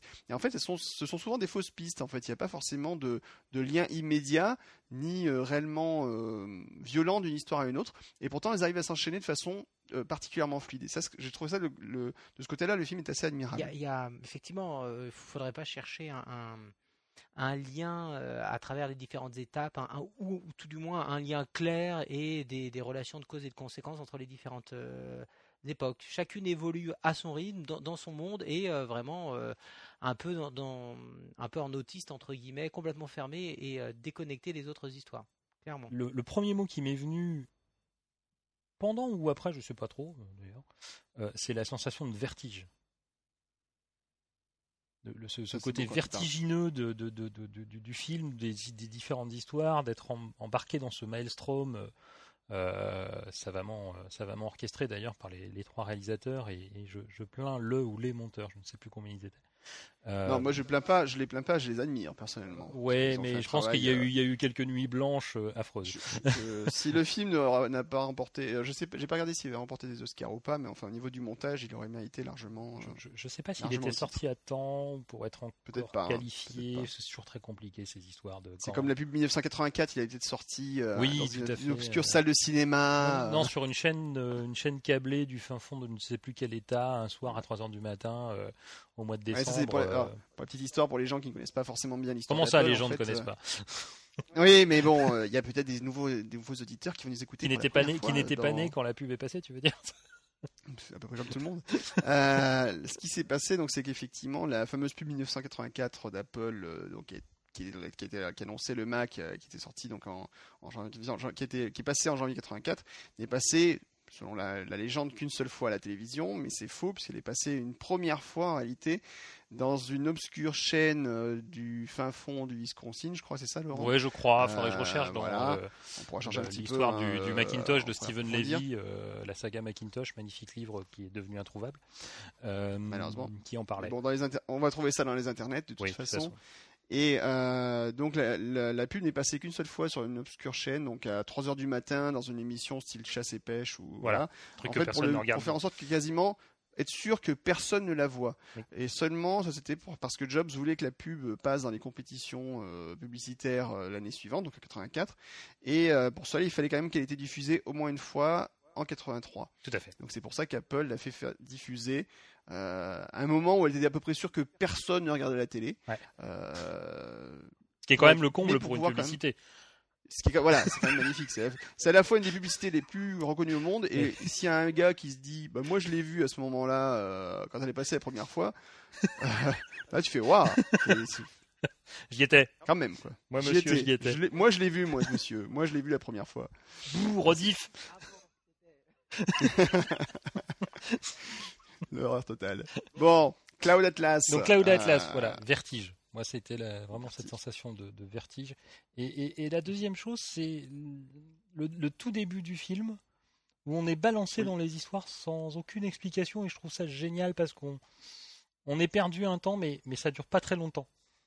C'est vrai. Mais, mais on, on arrive comme un cheveu sur la soupe, quoi. Dans les histoires, euh, ça commence, il n'y a, y a pas d'intro. Voilà, on, on débarque dans une histoire et, et voilà, et puis d'un seul coup, on passe à une autre histoire, on dit. Comme Waouh. je disais, moi, le- je plains le mec le, le- le jour où le film Ah est passé à la télé. Je, je plains la personne sur Télérama qui va devoir faire la rubrique si vous avez raté le début. C'était pas télé 7 jours en fait. Télé 7 jours peut-être, effectivement. Si vous là, avez raté le début, euh, c'est pas grave, euh, non, non. il commence au milieu de toute façon. Donc, euh, euh, voilà. parce que euh, je suis tout à fait d'accord avec ce que dit, dit Laurent, c'est-à-dire que euh, ça commence, on est déjà au milieu d'une histoire. C'est c'est les premières scènes de, de, de chacune des, des six histoires, on est déjà au milieu d'une histoire. Ouais, Et je, trouve quand même que ce, ce film démontre quand même la virtuosité euh, du réalisateur ou des réalisateurs dans la mesure où euh, chaque euh, histoire, encore une fois, est dans une époque différente, avec une trame différente, une intrigue différente, et que ce soit euh, euh, le, le- le- le futur post-apocalyptique ou le- les années 70, à de toute façon, chacune des, des, des mini-histoires est, est super bien menée. Voilà, donc vraiment, Oui. le gars mène aussi bien un, un- un polar que une scène d'anticipation, que une un- comédie, un, problème sur l'esclavage. la euh, comédie. Ah, la comédie, oui. Voilà, voilà, et- la La- comédie, les scènes avec euh, ah je sais plus c'est euh, le nom des malheureusement des personnages mais la scène donc avec l'éditeur de bouquins euh, est absolument extraordinaire enfin le- Il y a des moments hilarants. le- des moments hilarants enfin il y a des moments qui sont vraiment effectivement super drôles euh, alors qu'effectivement on pouvait pas s'attendre forcément du tout à ça et non non il- il- la salle riait aux éclats quoi très Et, clairement et- et c'est ça qui est donc euh, enfin, moi qui m'a bluffé dans le film, c'est qu'on passe de moments très durs à des Oui. moments hilarants sans que ça soit lourd. tout à fait J'ai- pas senti de moment de lourdeur. Alors on pourrait peut-être en trouver si on pinaillait et qu'on écrivait pour les cahiers du cinéma ou, euh, ou que sais-je encore. Euh, mais euh, ou qu'on passait dans le cercle, cette magnifique émission qui est diffusée sur une chaîne câblée, euh, bref. C'est c'est une de mes émissions préférées, j'adore. hein. Ils sont toujours quatre à donner leur avis, deux pour, deux contre. Après ça, faites-vous Mhm. votre avis pour Ah. aller voir le film.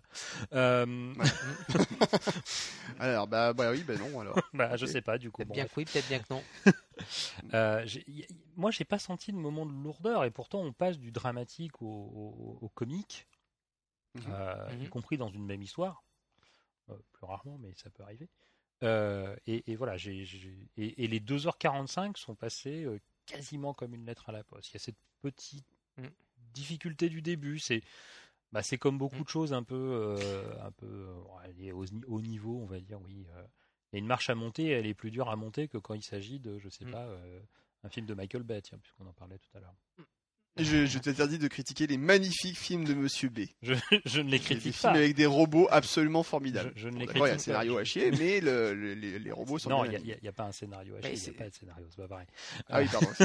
pour qu'il soit à chier, il faut qu'il y en ait un. en, même temps, on y va pour les robots, donc ce serait dommage que ce soit à chier. Oui, mais ce qui est dommage, c'est que parfois on a du euh, mal à les voir parce qu'ils vont trop vite. Mais ça, faudrait, faudrait apprendre. Ça, ça pas dans le dernier. Pas dans tous. Oui, le pire, c'était le deuxième. Mais nous digressons, nous changeons de film. Oui, juste pour Alors, revenir Transformers au 2, donc pour, en revenir, pour en revenir à Transformers 2 et 3. Pour, pour en revenir au, au, au, sujet qui nous occupe, le, le seul peut-être bémol, c'est, ou serait de prévenir euh, nos auditeurs, que euh, ne pas chercher, comme dans certains films euh, tels que les films d'Altman, Shortcuts et compagnie, euh, il ne faut pas chercher le, la dernière demi-heure du film où tout d'un coup euh, toutes les scènes s'interconnectent et tout d'un coup tout devient clair. Non, jusqu'au bout, ça reste des scènes qui sont relativement peu connectées les unes aux autres, même si, Mm. comme tu le disais, il y a une progression vers euh, une espèce de, de, de, de, de paroxysme euh, final, mais euh, clairement, euh, il n'y a pas à un moment donné une espèce de nœud dans le film où tout d'un coup le, le, Oui, le, le- le absolument. futur post-apocalyptique prend ses racines dans la- la- l'époque de l'esclavagisme, etc. Non, ça reste vraiment des, des, des mondes Bah, autonomes. oui, tout à fait. Voilà, c'est totalement, ça reste, les liens restent comme effectivement subtils. Et comme je le disais sur l'excellent blog euh, Voir et manger de Nicoli, Nicolas euh, Furneaux, n'est-ce pas fait. Du coup, Nicolas, si tu nous regardes euh, à, la, à la télévision, n'est-ce pas Nous faisons signe. Euh, Bravo. Voilà, Nicolas, euh, magnifique. Donc, euh, en fait, comme j'avais fait une petite critique, j'aime bien des fois poser des petites critiques sur son blog. sur- sur- sou- en plus, on est souvent, c'est vrai, en- assez en- en- bien connecté au niveau critique de film. Euh, le film en fait il est très subtil et en fait c'est vrai que on pourrait s'attendre à ce que à se dire ah, bah attendez euh, voilà je en, en fait c'est d'ailleurs c'est ça qui est assez marrant. Le film met souvent sur des fausses pistes. Et euh, Mm. c'est vrai qu'à un moment on peut se dire que l'époque des années 70 l'histoire de la centrale nucléaire ça peut avoir une influence et puis en fait eh ben pas du tout du tout en fait. Le, le- les liens sont pas aussi euh, comment dire, ne sont pas aussi faciles en fait. Il y a- il y a- il- le film Oui, ne, va pas dans la facilité. Et c'est en ça qu'il est admirable justement. Euh, Et en fait, cela dit, ça symbolise bien ce que faisaient les, Wacho- les, les, Wacho- les Wachowski, j'y arrivé. Matrice, Euh, que- Matrice, par exemple, qui pourrait être vu comme un film de bourrin et qui, en fait, quand on regarde dans le détail, a plein de petits détails à droite à gauche qui fait que c'est un film Hmm. beaucoup plus subtil que ce qu'on pourrait croire. Mais alors tu parles les, 1. les gens n'ont pas forcément le 1, mais même les suivants en fait. Le, alors le- Matrix c'est un peu compliqué parce que la trilogie effectivement a, a été assez décriée et beaucoup de gens se disent que le, le- le premier se suffisait lui-même. C'est pas entièrement faux, mais en même temps le 2 et le 3 apportent des, des questions et des réponses assez intéressantes. Enfin, il f- Là-dessus, je vous renvoie peut-être sur le, vers le blog de Rafik Djoumi. euh, Ah ouais, mais alors là, il y en a pour fait- trois jours. euh, Et moi, j'y ai passé une nuit entière hein, à essayer ce que je d'analyser un petit peu euh, ce qu'il avait écrit sur Matrix. Et euh, mais le, le blog est passionnant. Enfin, les- justement, il met, des- il met le point sur des détails très très intéressants dans, dans, dans les films. Et, euh, et donc pour en revenir à Cloud Atlas, justement, ce fi- le film ne sombre pas dans la facilité. Et c'est c'est ça sûrement ce qui est admirable. Il ne sombre pas dans la fi- sa facilité, mais en même temps, il reste parfaitement lisible, totalement intéressant et, euh, et totalement passionnant du début à la fin. Et Oui. en cela, il est assez admirable. C'est pour ça qu'il a eu un succès Je- je- je-. Oh, ça c'était méchant. Oh, Laurent, enfin, voyons, faut pas fa- faire des. De l'anti-américanisme primaire. Mais non, non, je peux faire de l'anti-américanisme secondaire aussi, je vous rassure. secondaire. voilà. C'est, euh, Absolument. Mais voilà, en fait, ce que Mais, je disais, euh, c'est que le film peut sembler pompeux. États-Unis, on pense à toi. Euh, le film peut sembler pompeux, mais il est en réalité très subtil. Et en ça, moi, je trouve qu'il est euh, totalement, euh, vraiment, vraiment admirable, quoi. Oui, bah, clairement en tout cas de euh, quand tu parles du succès d'estime, nous la salle était quand même euh, comble et euh, à part un, un pauvre gars qui a rien compris et qui est sorti 20 minutes avant la fin, Cinq tout le monde minutes, est même resté, pas, euh, même cinq cinq minutes, minutes. c'est dommage, il a raté le générique. C'est- Oui, et, Alors, il je- faut surtout pas rater le générique. Alors oui, ne, ne partez La séquence film. post-générique est extraordinaire. Voilà. Alors, Il parce qu'en fait, il faut pas oublier un point important dans l'histoire, c'est Qu'on n'a sont- pas, qu'on n'a pas mentionné. Qu'on n'a pas mentionné. qu'on n'a pas mentionné du tout. C'est qu'on retrouve les mêmes acteurs en fait dans les différentes euh, histoires et parfois ils sont juste méconnaissables. Alors, Oui, ils ont d'ailleurs sont- des rôles très, parfois très secondaires euh, dans l'histoire. Ils oui. sont pas du tout Parfois juste de euh, figuration. Des fois, c'est Bah, juste il de la figuration, mais par moment, enfin, c'est juste euh, dans la salle. Ce qui était très drôle, c'est que tout le monde, c'est le, enfin, il y a des gens qui sont levés, qui ont commencé à partir. Il y en a plein qui ont commencé à se lever, et la séquence de post générique est arrivée, montrant les acteurs et leurs différents personnages. Et il y a plein de gens qui faisaient, oh, c'est pas vrai, mais c'est pas, non, Parce que- je l'avais pas vu. Et ça, c'était absolument extraordinaire, j'ai trouvé. C'est un, un si- des si charmes je ce me film, qu'on n'en a pas parlé jusqu'à présent, c'est qu'il y a énormément de, de- rôles qui sont joués par les mêmes acteurs. Euh. Tom Hanks tient euh, cinq ou six rôles euh, différents, et comme tu viens de le dire, Guillaume, des rôles où bien sûr on, on le retrouve à travers différentes époques, c'est- un visage connu, mais de manière surprenante, dans des fois il tient deux ou trois rôles différents au sein de la même époque et on ne s'en aperçoit pas à, à plusieurs reprises euh, les acteurs principaux tiennent 4, 5, 6 rôles sur tout le film voire 2, 3 à la même époque T'es sûr pour les deux trois pour la même Ouais, époque ça, ça me sûr. J'ai pas, fait Euh, gaffe non plus, ben- mais j'ai peut-être raté. Eh ben si, ben alors je- je- je- si, si vous n'avez pas, si ce sera coupé au montage, Tom Hanks Non. qui joue à la fois le euh, le démon qui est en train de hanter Tom Hanks et Tom Hanks. Après je Ah non, vais le démon, dire, euh, pas lui. Le démon, c'est pas lui, c'est euh, Hugo euh. Hugo Weaving. Non, Weaving. Si. Si, si, si. ouais. En tout cas, je suis sûr qu'à la même époque, ils sont plusieurs. Je, je, je serais. euh, Non, non, j'ai vérifié. Alors absolument justement, même. j'ai vérifié sur le sur Wikipédia. je vais dire renseigner un ah peu avant. J'y vais de ce Et, pas. euh, et par rapport à Cloud Atlas, le, le- non, les, les acteurs, je crois pas. Alors, on va vérifier. ouais. Mm, mm. Euh, on vérifiera, mais il me semble qu'ils jouent pas forcément euh, plusieurs acteurs. Cela dit, alors si c'est peut-être pas forcément faux. J'aime quand il dit ça. non, non, effectivement, il y a quand même. alors, cela dit, c'est pas forcément. tu, tu parlais de, de Tom Hanks. Euh. Tom Hanks, c'est pas le cas. hein. Le- il joue il- dans, dans son histoire, il joue que son rôle à lui, parce que j'ai déjà un gros rôle hein, de toute façon. Mais le, enfin, malgré tout.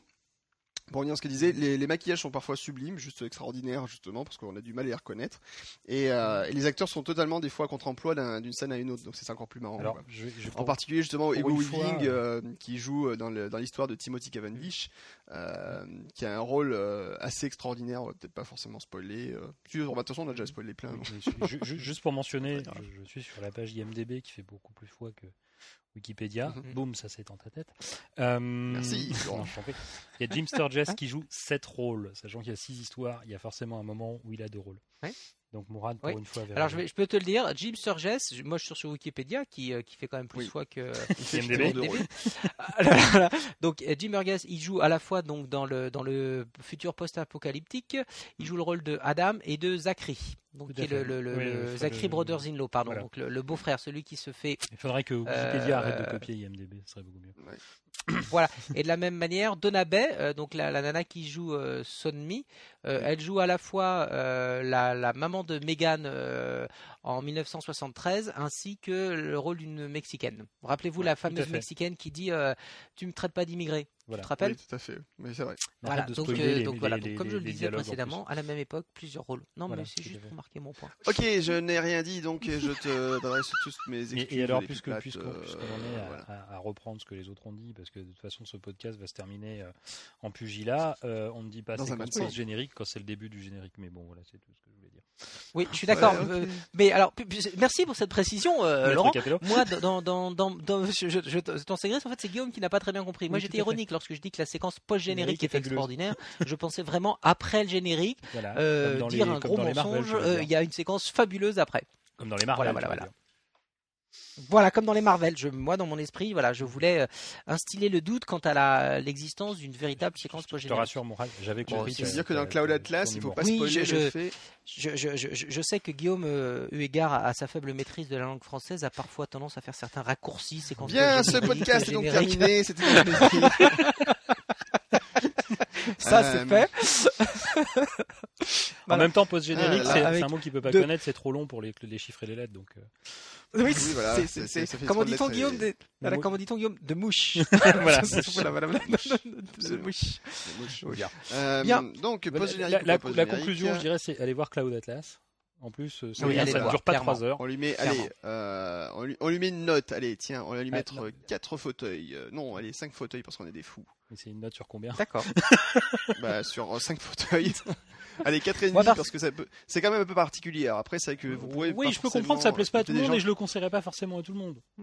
Voilà. Mm, mm. Moi, moi, je lui mets 35, hein, sans sourciller. D'accord. Merci Morad. je t'en prie. Bon, Si- si je peux La aider. prochaine fois, je définirai l'échelle avant de. Moi, je dirais l'émission. 37,2 le matin, mais bon, euh, ça c'est une autre histoire. Voilà. Donc, tr- très clairement, si vous êtes amateur, voilà, euh, d'histoire quand même un petit peu euh, euh, voilà, fan- fantastique, euh, de polar. En fait, euh, grâce à ces différentes scénettes, il joue sur le, regi- le registre du polar, du fantastique, euh, du, document historique presque avec euh, la partie sur l'esclavagisme. Voilà. Après, si vous n'avez pas peur d'avoir un film qui peut sembler un peu décousu, vraiment, euh, le jeu d'acteur et le- le- le- la réalisation valent vraiment le- la peine qu'on aille le voir.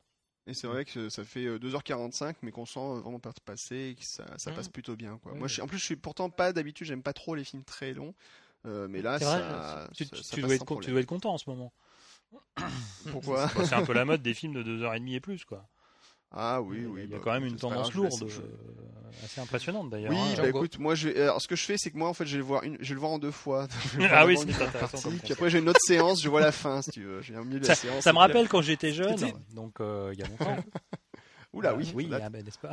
Bon, le cinéma parlant existait quand même, hein, je vous rassure. Euh, où j'ai le souvenir d'avoir vu des films où il y avait une entracte. hein. Ah oui, tout c'est à fait. Tout à fait. Moi, j'avais alors moi, j'ai vécu ça avec euh, Wargame en 83 dans une petite station de sport d'hiver où le film a été découpé en deux parties. C'était Ouais. était assez étonnant. Et oui, tout à fait. ouais. Bonbons, chocolat, caramel, chouchou, tout ça. Euh, au milieu. Et euh, la dernière séance, Eddie Mitchell au dernier. Ah là là. Bref, les écoutes. on pense bien à toi. De. On pense à toi. Euh, donc voilà. Euh, donc Cloud Atlas. Donc non, franchement, ça c'est un film qui vaut le coup d'être vu et euh, Un film qu'il c'est- est bien et qu'il faut le voir. Un film qui est bien et qu'il Voilà. faut le voir. Voilà. Merci. C'est une belle conclusion. N'est-ce pas? Et allez-y, ça ne dure pas 3 heures. Ok. Pour reprendre. Oui, ça peut pour, euh, pour Ah. moins de 3 heures. euh, Voilà. Alors si vous n'avez pas vu le Grand Bleu, la, la ne référence sera subtile. Vous pouvez pas comprendre la référence.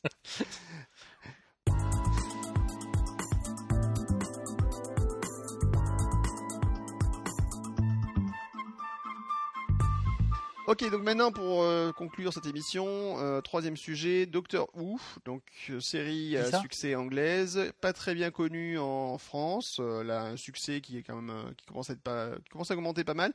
Donc moi ça fait quand même depuis plusieurs années que je suis cette série et on va laisser cette fois-ci Laurent nous expliquer un petit peu de quoi il retourne. Alors, le Docteur Who, c'est très simple. C'est à la fois très simple et très compliqué. Que dire du Docteur Who? Il a une jolie cabine téléphonique. Alors déjà tu vas te faire assassiner par tous les gens qui Ah, peuvent écouter. Non, non, T'as Je non. dit sais, le Docteur Who.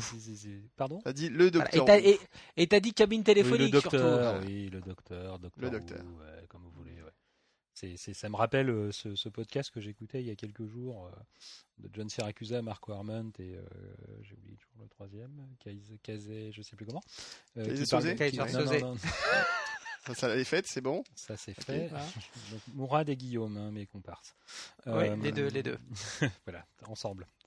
Euh, c'est un podcast qui parle de voitures et qui se posait la question doit-on dire la Ferrari de la Ferrari? Vous savez, la nouvelle Oui. voiture de Ah oui. Ferrari qui s'appelle la Oui. Ferrari en un seul mot, d'ailleurs, très pratique. Mhm.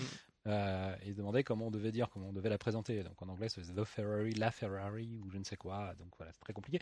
Donc le docteur ou, ou le docteur, ou docteur ou, ou comme vous voulez, enfin euh, la chose. Non, le docteur, c'est tout. Le, docteur. oui, Docteur. donc, Le personnage c'est le docteur. Voilà. Oui, C'est le docteur. Il n'y a pas comme vous voulez, c'est le docteur. bah, Point. oui, D'accord. Point. Eh bien, point à la ligne. Donc voilà, c'est ce qui conclura ce brillant podcast.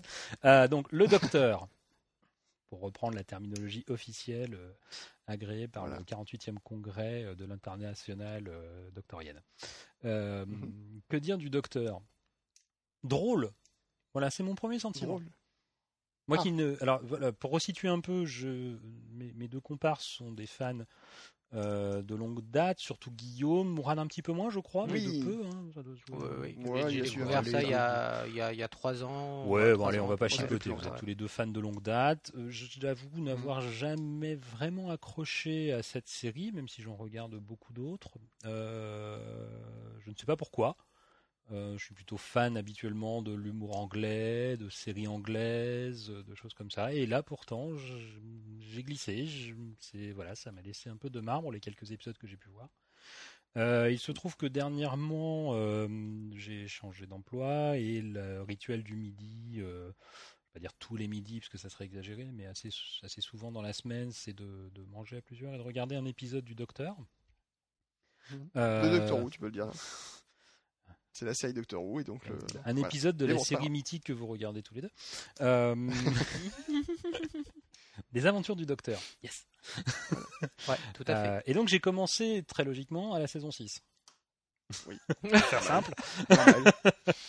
Normal. Alors, Ouais, normal. Cela dit, Fort heureusement, Cela- fort heureusement pour moi, euh, mes petits camarades euh, ont pitié euh, de mon faible niveau d'esprit en ce qui concerne euh, cette série et euh, me racontent quand il se passe des choses que je ne comprends pas et que tout le monde comprend euh, puisqu'il a vu les épisodes précédents. Donc ils essaient de me de, Mhm. de m'aider, de me donner des béquilles en me disant bah oui mais alors là c'est normal parce que blablabla et du coup j'ai raté 20 minutes d'épisode. Euh... la pratique pour comprendre la suite. Non j'exagère. Euh, alors, j'ai commencé donc à la série, à la saison 6, je l'ai dit, et oui. c'est une bonne surprise. Voilà, je vais être honnête. Euh, ça n'en reste, ce n'est pas encore pour moi une série qui va devenir culte, qui va devenir dans les incontournables. Je vais me mettre à regarder tous les épisodes précédents. Encore que j'envisage l'idée, notez l'évolution. Euh, Waouh. ah ouais, ouais. Eh, Mais ne serait-ce que pour chose. comprendre certaines choses. Euh, au moins, je dirais la, la, la, la saison 5, je pense. Et euh, j'ai pris Mm. quelques notes et donc j'ai vu 7 épisodes. Magnifique. Mhm. Euh, et je dois dire que les Que tu deux- vas donc nous résumer chacun là après Non. l'autre maintenant. Euh, les, les- les deux premiers, euh, heureusement, étaient de bonne facture, en tout cas par rapport à ce que j'avais pu Mhm. voir avant et, et, euh, et ainsi de suite. Et m'ont accroché. Les deux suivants, le 3 et le 4, alors ceux qui n'ont pas vu vont me dire oui, c'est bien, de quoi ça parle, et je serai incapable de vous en- en faire un résumé. Euh, je peux situer le 3, ça a une histoire de pirate. Oui, Je me tout à souviens, fait. euh, le 4, je me souviens même plus. Ouais. Black- sur le Ouais. Black Pearl, oui. Oui. Euh, m'ont laissé un peu plus de marbre, ils étaient rigolos, mais sans plus.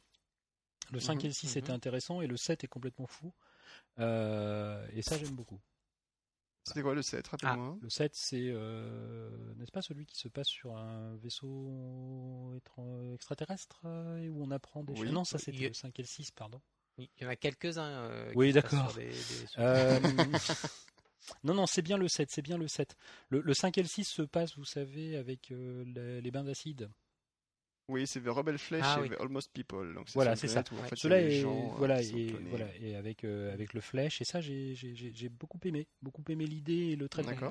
Et le 7, c'est dans la continuité, puisque. euh, alors, je, comment le dire sans spoiler Si, je peux, Euh, je peux le dire. Goodman Goes to War. Donc en fait, c'est Ouais, la- si tu veux, c'est là où on apprend qui est River. Absolument. Ah, oui, c'est ah un oui, grand moment. là- Voilà, et, c'est- et, un et- grand et- moment, oui, oui. non, et même le reste de l'épisode m'a beaucoup plu. Euh, ce côté loufoque. Euh, le, le loufoque avec les Oui, moines oui, sans tête qui clair. effectivement voilà Euh, et la et la fin oui oui très très bon très très bon final et je l'ai je l'ai je l'ai- je dois dire que je l'ai vu pas du tout venir je manque de background hein, en même temps Mm. mais euh, pardon de- Ouais. de- Bah, de- je, je de- te rassure, même avec un background. euh, je l'ai j'ai j'ai juste venir. senti la- l'allusion au jeu de mots allez on va dire une demi seconde avant qu'elle sorte voilà comme tout le monde je pense Mais je pense en fait à la limite peut-être que peut-être que pour toi c'était plus simple parce que t'es pas justement dans la série pour euh, comprendre la subtilité de cet épisode euh, à la, la- la- la fin. Je- on va pas spoiler du tout là pour le coup. Euh, mais c'est vrai que quand tu es dans la série, tu, tu fais pas forcément attention à certains détails et du Mm. coup ça te prend encore beaucoup plus par surprise, je pense. mais mais je dois dire brillant Ça brillant aussi. voilà et euh, c'était un épisode mais- de Steven Moffat donc euh, voilà. Alors, a effectivement Voilà, justement, lien. c'est ce que je- voulais dire quand même. euh, alors, pour ceux qui ne connaissent peut-être pas le Docteur Who, euh, actuellement. Ah euh, Ah, les- tu l'as dit, le Doctor Who. Non, la série Le Docteur Who, excusez-moi, qui Mhm. ne connaissent pas la série Le Docteur Who, excusez-moi, je le maintiens en plus, hein, euh, parce que la série s'appelle bien quand même Docteur Who. Mais tu faut pas dit. Euh, les nombre d'épisodes les plus brillants, le nombre d'épisodes les plus brillants ont été écrits par Steven Moffat, à, qui l'on doit le- les, les deux saisons de, de Sherlock Holmes, hein, revues et Ouais, euh, pas tous les épisodes, mais hein, les meilleurs. Les saisons qui... s- Pardon? Pardon, je disais pas tous les épisodes, mais les meilleurs. mais, les, mais les meilleurs, ouais. Donc euh, vraiment, en, en termes de Oh, scénariste, euh, Steven Moffat se pose un petit peu là. Alors pour ceux qui ne connaissent pas aussi, il a écrit, une, euh, il euh, excellentissime série qui s'appelle euh, Coupling, euh, Si Sexy, qui est une sorte de Friends euh, version anglaise, absolument délirant et qui a eu, il y a eu trois saisons, la troisième était un peu moins bien, mais les, deux premières saisons étaient absolument extraordinaires et je, si elles, elles passent à la télé ou si vous avez l'occasion de les voir d'une façon ou d'une autre, euh, n'hésitez pas, c'est, brillant, enfin c'est vraiment très très très drôle, euh, c'est une série formidable. Euh, le, donc par rapport à Doctor Who, oui, ben Moffat en fait en plus est devenu réalisateur réalisateur a, pris en charge en fait réellement la, la, série à temps complet depuis bah, quelques temps déjà maintenant. et, et c'est vrai qu'il a inspiré, en plus, il a apporté un changement de ton dans la série depuis depuis pas mal de temps. Et il a écrit quelques-uns des épisodes les plus subtils de la série. Et en particulier, euh, au tout début, il avait écrit des épisodes euh, qui s'appelaient. Alors, j'ai retrouvé les titres anglais parce que je suis un fou, moi j'ai trouvé les titres anglais. Euh, un petit Child et The Doctor Dances, qui étaient des épisodes en plus assez noirs. Alors, c'est vrai que c'est une de ses particularités. Il fait des épisodes qui sont souvent assez sombres, euh, mais très très brillamment écrits. il, faut, faut, clairement le dire. donc, par rapport à ça, par rapport à Doctor Who, alors, tu disais, Laurent, que tu as commencé la saison 6. Oui. moi, ce que je conseille souvent, Oui, c'est vrai. Alors moi, ce que je conseille souvent d'ailleurs, c'est alors d'abord, il faut bien comprendre un truc euh, pour expliquer par rapport à Doctor Who. C'est une série en fait qui est très ancienne. Les premières euh, premiers épisodes, hein, euh, si mes souvenirs sont bons, datent de 1963. Oui, D'accord, c'est bien ça d'ailleurs. 23 novembre 1963, le premier épisode, vous imaginez. Hein. Euh, donc ça, date un petit peu. Euh, d'ailleurs, tous les épisodes ne sont pas forcément disponibles. Il y en a qui ont disparu parce qu'à la BBC, il y, a, des gars à un moment qui disaient qu'il manquait de cassettes et donc ils réécrivaient par-dessus les cassettes qui ont été utilisées pour la diffusion des. Faut, faut savoir, c'est une mésaventure qui est arrivée aussi à Chapeau melon au bête de cuir. Hein. Voilà, les, cassettes d'enregistrement coûtaient très très très très cher à l'époque et le côté en fait dans Doctor Who on distingue réellement deux périodes euh, c'est-à-dire qu'en fait il y a eu toute la période euh, jusque dans les, années 80 on va dire euh, jusqu'au huitième Docteur. Mhm. Le huitième Docteur d'ailleurs qui a eu en fait qu'un seul film télévisé qui est sorti en 1996. D'accord, donc c'est un, un, film un peu particulier. Et la série en réalité a s'arrêté en 1989. Après il y a eu donc le film en 96. Et euh, mhm. pendant plusieurs années, plus rien du tout. Et la série est revenue en fait à partir de 2005, donc une nouvelle série avec un nouveau docteur évidemment, sachant qu'une des particularités autres de la série, c'est que le, personnage principal, le docteur, ne meurt pas forcément à la fin d'une saison euh, ou même à la fin d'une série d'épisodes. Il lui arrive parfois que bah, doivent changer d'acteur, mais il ne meurt pas l'acteur. Donc le, docteur va se régénérer en fait sous une autre forme différente. Euh, donc il va euh, avoir une autre forme, et donc c'est un nouvel acteur qui va interpréter le docteur derrière. donc en 2005 la BBC a décidé de relancer Doctor Who et euh, de lui adopter un format donc, de 45 minutes et euh, format 16 neuvième quand même, on fait les choses bien. Première saison avec un seul docteur, donc euh, Christopher Eccleston. Sachant qu'à ce moment-là, lui n'a fait qu'une saison, et à la fin de la saison 2005, donc il part et laisse David Tennant prendre le relais. Et ce qu'il faut savoir, c'est que la première saison, elle est pas terrible au niveau effets spéciaux très clairement. Euh, on sent que c'était un galop d'essai, que techniquement c'était pas ça. Donc y a, moi ce que je conseille souvent, pour les gens qui ont un peu peur de se lancer dans la série, c'est de commencer par la saison 2, donc qui est sortie à partir de 2006, donc commencer euh, par les épisodes spéciaux de 2005, euh, épisodes de Noël en particulier, et ensuite seulement de passer, vous regardez deux trois saisons, vous regardez un petit peu si vous accrochez ou pas, et après seulement vous essayez la saison 1 et voir si ça, vous plaît ou pas. Et souvent, je trouve que c'est une meilleure approche. Si je puis me permettre, un point d'humour totalement foireux, euh, quand on s'appelle Ecclestone, passer très vite, c'est normal. Euh, comprenne qui pourra. Je vous laisse continuer. Oui, Ecclestone, Formule 1, tout ça, c'est ça Voilà, tout à fait. Merci. Je voulais apporter de l'eau au, moulin de, Guillaume. Et effectivement, à l'époque, c'est lui qui m'a hum, parlé de Doctor Who. Et euh, à, l'époque, tu m'avais proposé certains épisodes seulement de la nouvelle saison 2005. Hein, Doctor Who 2005, première saison. Tu m'avais dit, écoute, regarde plutôt cet épisode-ci, cet épisode-ci et celui-là. Et mmh effectivement, c'est c'est ce que j'ai fait et j'ai vraiment pas été déçu et je suis passé très vite à la saison 2 à ce moment. Mmh et donc effectivement, ça valait le ça valait le, le, coup. Et tu, tu, parlais des, des, acteurs, David Tennant est quand même un des meilleurs Doctor Who. Bah, le meilleur docteur, oui. C'est le deuxième, ça. Hein. Juste pour que je comprenne, hein, parce que j'ai aucune idée du. Oui, voilà. Alors c'est pas le deuxième, c'est le dixième en réalité.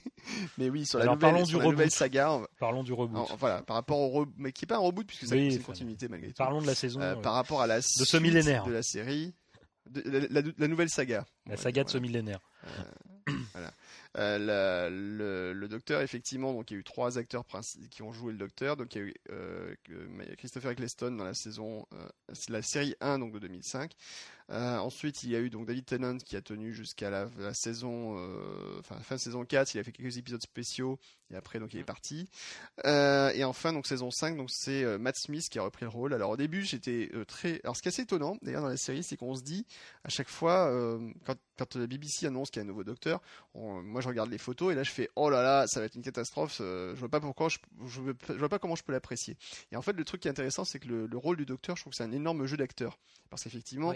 Comme tu disais, Laurent, le- la série est drôle et elle tient énormément dans, le personnage du docteur. Alors, Oui. Ce qui fait que les fans d'ailleurs ont des docteurs préférés, forcément. Il y en a qui accrochent plus à certains types de docteurs et, euh, et d'autres euh, à un autre docteur pour des raisons, euh, alors parfois plus ou moins, ça peut être des raisons esthétiques, parfois il y en a qui trouvent plus beau certains docteurs ou d'autres, plus émotionnels. Moi, par exemple, Ouais. personnellement, je trouve que David Tennant, j'ai beaucoup aimé, mais sur les derniers épisodes, je trouvais que c'était too much. Euh, limite, il commençait à me gonfler, en fait. Euh, et d'ailleurs, c'est vrai que pour certains des personnages, il y en a quelques-uns, j'étais plutôt content euh, de les voir partir parce que ça, ça commençait à être pénible. Et c'est vrai que, par exemple, Matt Smith sur la saison 5, j'avais énormément de doutes quand j'ai vu les photos de, de Steve. Je me suis dit, je, je vois pas trop euh, ce gars-là faire le docteur. Et il y a un épisode, donc le, le, les premiers épisodes de la saison 5, donc qui est le numéro 203 euh, dans la saga, et Ah euh, qui s'appelle The The 11th Hour. Et, euh, et, et le, il a fallu grosso modo 5 minutes pour que je sois complètement happé par le personnage. Ah, J'étais vraiment mais emballé. Il y a une scène dans, le- dans une cuisine qui est absolument mythique. Euh, la scène de la cuisine, moi je la regarde à chaque fois, je suis mais mort de rire du début à la fin. Et le, et le personnage, en fait, il, il est il est à nouveau le docteur, et c'est ça qui est étonnant, c'est que c'est le docteur, mais en même temps c'est un nouveau personnage. Et chacun apporte sa personnalité, sa propre touche au, au personnage, et c'est ça qui est assez extraordinaire en fait. Et, euh, et la série en fait euh, couvre énormément de, de, de... Alors le, le truc c'est que le docteur, donc c'est un extraterrestre, quand même raconte un petit peu l'histoire aussi. Je, je veux juste poser une C'est un question. extraterrestre euh, qui voyage. Je- je- je- Oui Chef, chef, je peux parler? Oui, vas-y, vas-y, allez, vas-y. je veux juste poser une question, une question débile. Avant l'épisode des 11th Hour, il y avait le Seventh Guest ou pas? Là encore. Oh, euh, très bon, les- Laurent, les- très les bon. moins de 20 ans. Oh là là, Oh, référence jeux vidéo, Moins de 30. Macintosh, tout ça, jeux CD-ROM. Jeux CD-ROM multimédia. Moins, moins 30 ans. ça, Multimédia. Important. Ah, 98 à appeler, il voudrait récupérer ses CD-ROM. Ouais. Je vous laisse la parole. Voilà. je te les envoie, y a pas de problème. je te fais un partage de DVD. Non, juste une Euh, remarque peut-être un peu plus sérieuse euh, par rapport à ce que tu disais avant que tu, tu, tu n'embrayes euh, sur euh, d'où vient le docteur, euh, qui est-il, Oui. euh, comment vit-il, que mange-t-il, quelle est la couleur de son caleçon. Sur le, sur le, justement les, le- le- les changements d'acteurs et les, je pense les, les, les- les- les drames existentiels que ça peut provoquer chez les fans, ça Mhm. me fait énormément penser à, à l'arrivée de Daniel Craig en tant que James Bond Ah, il y a un peu de ça, oui, c'est vrai. qui, qui a Ouais, été énormément décrié. Enfin, souvenons-nous, avant la sortie de Casino Royale, tout le monde disait mais c'est quoi ce James Bond? C'est pas possible, euh, euh, ça va être à chier. Et je pense que maintenant, de façon assez unanime, on va laisser de côté quelques ozos et quelques bozos. euh, tout le monde est est d'accord pour dire que c'est le meilleur, si ce n'est l'un des meilleurs. Voilà. Enfin, c'est l'un des meilleurs, si ce n'est le meilleur. En tout cas, la, la- la série des, trois derniers James Bond, on va, mettre- on va- allez, on va inclure par euh, pitié euh, euh, Quantum of Solace. Euh, Quantum of Solace, euh, ouais, on l'emmène avec l'eau du bain. euh, comme le bébé. Voilà. Euh, Voilà, voilà. et, et- et juste extraordinaire. Et, et Daniel Craig a tout à fait trouvé sa place en tant que James Bond, et ce de- dès le premier film, je pense. Euh, voilà. Alors que quelques Non, mois vrai. avant, moi je me souviens d'articles absolument euh, euh, ravageurs, monstrueusement, euh, enfin euh, absolument dantesques pour, pour Daniel Craig. Je crois qu'il il a, a été rhabillé pour 20 ans, ce pauvre garçon. Euh, Donc voilà, c'est- c'est- ce que tu, ce que tu as dit. Li- littéralement, je crois, littéralement, je crois qu'en fait le, le, le, le- le designer des costumes de James Bond, le, gars qui les crée, en fait, dit que c'était c'était terrible pour lui parce qu'il voyait environ, je crois, 20 ou 30 costumes disparaître par film et des costumes sur mesure et que c'était un drame pour lui. C'était aparté. Bref. Et euh, donc voilà ce que tu disais sur les, les changements d'acteurs pour le, pour le rôle du docteur, qui effectivement ont, ont une importance énorme, même si moi je n'en ai vu qu'un. Euh, J'aime beaucoup euh, l'actuel, mais parce que je peux pas Mhm. comparer aux autres, donc c'est facile. Et euh, mais je trouve qu'il qu'il est, qu'il est, il est, il est, il est- il est très bon. L'acteur est très bon et, et donne une personnalité Ah, euh, pour le bon. coup euh, au, au- au docteur. Ah oui, ça, c'est- clair. Voilà, voilà c'était ma, ma remarque, ma remarque de Mhm. débutant. Après, chacun a, son, a sa touche personnelle, chacun a ce côté un petit peu, quand même, qui est, qui est fondamental avec le docteur, c'est-à-dire une dimension éminemment baroque et, euh, et en même temps fragile et un peu incertain. Euh, que le, et, ça, chacun arrive à, bien donner. C'est-à-dire que le docteur Wu, c'est euh, le docteur Aïe, est-ce que si je me suis fait U, le docteur est quand même une sommité scientifique sur plein d'aspects et, et, des fois il est désarmant en disant alors ça va pousser ceci, ça va faire une intervention au niveau moléculaire ou peut-être oui, Et, voilà, ça, ça, ça, ça c'est voilà, c'est un des trucs du Docteur Who et chacun des acteurs est, très fort euh, à ça. Il y, a, des passages très drôles en fait où en plus, il, en plus il fait aussi référence à des choses du style. Euh, à un moment, il explique justement que les théories de voyage dans le temps, bah en fait, euh, à un moment il dit, bah écoutez, vous voyez un retour vers le futur, et ben en fait c'est à peu près ça. Vous, je sais plus où il dit justement, bah c'est pas du tout ça, mais il va jouer en plus là-dessus. Quoi. Il y a un petit jeu plus scénaristique, on va dire, mais mais c'est assez marrant justement en plus qu'il y, a des références très contemporaines, quoi. Et euh, alors, faut quand même expliquer donc que le personnage donc voyage dans le temps et dans l'espace à, l'aide de son vaisseau donc qui s'appelle un TARDIS, euh, Time and Relative Dimension, euh, euh, Time and Relative Dimension in Space. Voilà, c'est ça. Mhm. Euh, C'est ça, je sais plus. Voilà, Sûrement. en tout cas, ça. correspond. Les lettres correspondent, hein, je te rassure. Oui, c'est bien ça. J'ai eu un moment de doute, en fait, je me suis dit, tiens, il manque quelque chose, mais non, c'est bien ça. C'est assez bizarre comme euh, traduction. Donc, en fait, c'est une cabine, euh, alors c'est pas une cabine téléphonique, c'est une cabine de policière. Euh, police. voilà. Comme il y en avait dans les années, il y a très longtemps en Angleterre. Et, et, donc, il voyage là-dedans. et ce qui est assez intéressant, donc, c'est que la série, effectivement, est, donc, joue à la fois sur le registre spatial et joue beaucoup sur le côté temporel, également sur le côté donc historique, puisque en fait le docteur voyage dans le temps, à la fois dans le passé et dans le futur. Alors faut, voir qu'au départ la série était plutôt considérée, euh, elle a eu par moments des périodes où elle a été considérée comme une série plutôt scientifique. On voulait faire en sorte en Angleterre que les garçons, les enfants euh, apprennent plein de choses en regardant Doctor Who, donc elle était revenue une, une émission plutôt scientifique. Et puis des fois elle s'est écartée de ce schéma, elle est devenue une, émission beaucoup plus euh, fantastique en fait. Alors ce qui est assez marrant d'ailleurs, c'est que autant en France, je pense que les parents ne laisseraient pas regarder Doctor Who euh, à leurs enfants. Euh, moi, le premier, assez curieusement. Enfin, moi, j'aimerais bien tenter avec ma fille qui a, qui a 8 ans, voir un peu ce qu'elle en pense. Mais aux États-Unis, euh, en Angleterre, c'est quelque chose qui est totalement, c'est culturel. C'est-à-dire qu'en fait, la série fait partie de la culture anglaise, littéralement. et l'image classique, c'est les gamins qui sont terrorisés en regardant Doctor Who derrière le canapé pour, pour regarder, pour éviter, les moments qui font trop peur, quoi, un petit peu. mais c'est parce que nous, en, série historique, on avait Jacques Martin, c'est pour ça. Oui, c'est, oui. Eh c'était un peu terrifiant, mais dans un autre genre. Alors c'est assez marrant justement d'ailleurs ce niveau culturel de voir ce, ce côté où les, en Angleterre, D'ailleurs, les, les, tout ce qui concerne Doctor Who, c'est euh, les, les, goodies, c'est dans les rayons jouets des, des, des, marchands de jouets, hein, et autres, ils ont des rayons complets. Euh, et c'est pour les gamins, les gamins jouent aux figures d'action, euh, enfin, petites figurines comme nous on jouait, je sais pas, alors à mon époque c'était Big Jim par exemple. et, et en même temps, donc elle est à la fois très moderne, c'est une série très moderne et qui joue aussi sur le côté registre historique, enfin, et qui a des épisodes absolument magnifiques. La qualité d'écriture est très très très bonne. c'est bourré de références de jeux de mots, enfin il y a plein de choses. Il y a beaucoup de cliffhangers dans, dans la série, il y a beaucoup de, surprises par moments, des choses qu'on voit pas du tout venir. Donc on parlait tout à l'heure par exemple de, du fait que euh, un personnage avait un rôle euh, totalement euh, imprévu dans l'histoire. J'en dirai pas plus. Il y a des rencontres très inopinées avec des personnages célèbres, par exemple l'épisode avec Vincent Van Gogh. Vincent Van Gogh par exemple qui est magnifique. Oui.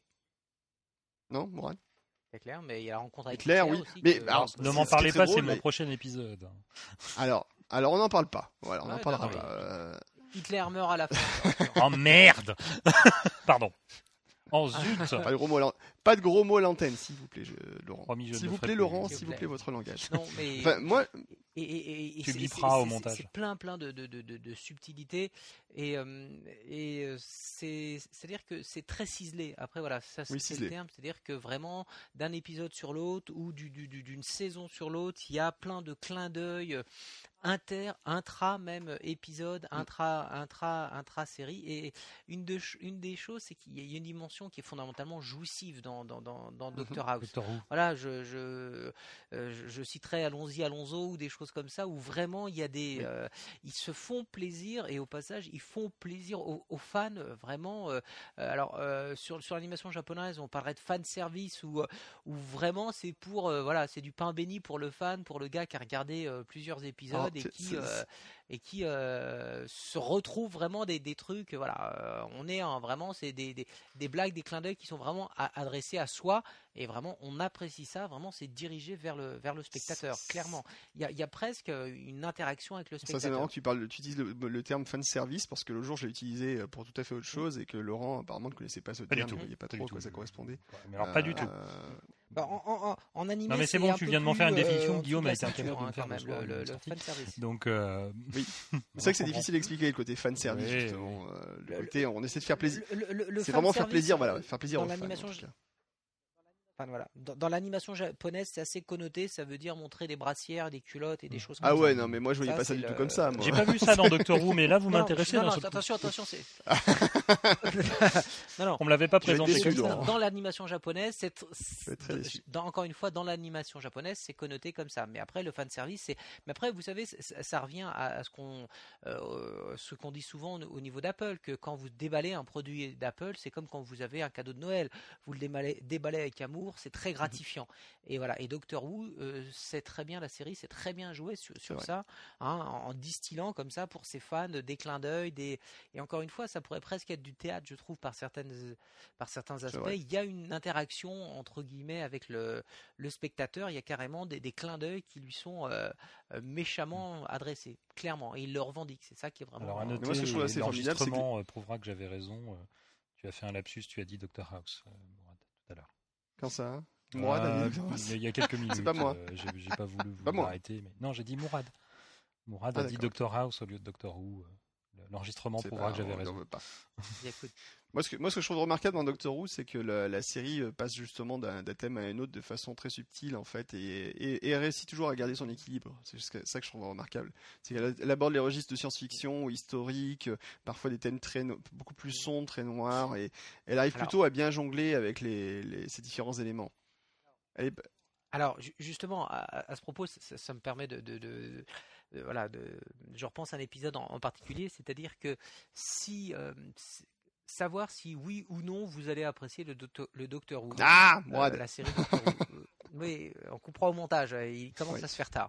Euh, donc, Il est, il est à peine 20h50. savoir si oui ou non vous allez apprécier le, le, le- le Doctor Who, ce qu'il faut savoir, euh, c'est c'est, euh, si vous êtes prêt à, à accepter l'idée de voir euh, des, euh, des loups-garous extraterrestres affronter des moines ninjas dans euh, Londres victorien. Ok, c'est bon, vous êtes euh, câblé pour voir le Docteur Who. Voilà, voilà le, le genre d'épisode qu'il y a dans, dans le Docteur Who. Là, là, c'est un petit peu extrême, mais clairement, oui, oui, des, des, des, des, des moines euh, faisant du kung-fu en train d'affronter un loup-garou extraterrestre euh, euh, pour protéger la reine euh, Elisabeth. Oui, oui, voilà, ça, c'est un épisode typique du Docteur Who. Ben, c'est c'est étonnamment présenté, mais c'est- ça, ça existe, ça a existé, c'est vrai. Alors, d'ailleurs, typique, assez- je n'irai pas jusqu'à typique parce que sur les 7 épisodes que je n'ai vus, je n'ai pas encore vu ça. Mais je dois admettre Mm. que le petit grain de folie qu'il peut y avoir, euh, plus ou moins prononcé dans les épisodes, Voilà. est intéressant. Oui, c'est clairement. Donc vous Clairement. Et en fait, moi, ce que j'aime bien, c'est côté, justement, sur après, le, euh, le docteur, enfin, sur, les, sur la série. hein. Il, y a, il y a quelques mois, ceux qui m'ont connu auraient dit que j'étais absolument anti-docteur. Euh, C'est vrai, primaire. très emballé. Alors, ce qui est assez étonnant, ce qui est assez intéressant aussi, c'est qu'à chaque saison, enfin, pas forcément chaque saison, mais le, le docteur est- a, a des compagnons, donc il accompagne dans ses aventures, littéralement, euh, qui changent euh, selon les, les, les périodes de la série. Euh, il joue un rôle très important en fait de la série, puisque le docteur se balade rarement seul. En fait, il a quand même toujours besoin de quelqu'un à côté de lui. C'est un, c'est un être solitaire, mais donc il y a besoin d'avoir quelqu'un à côté de lui.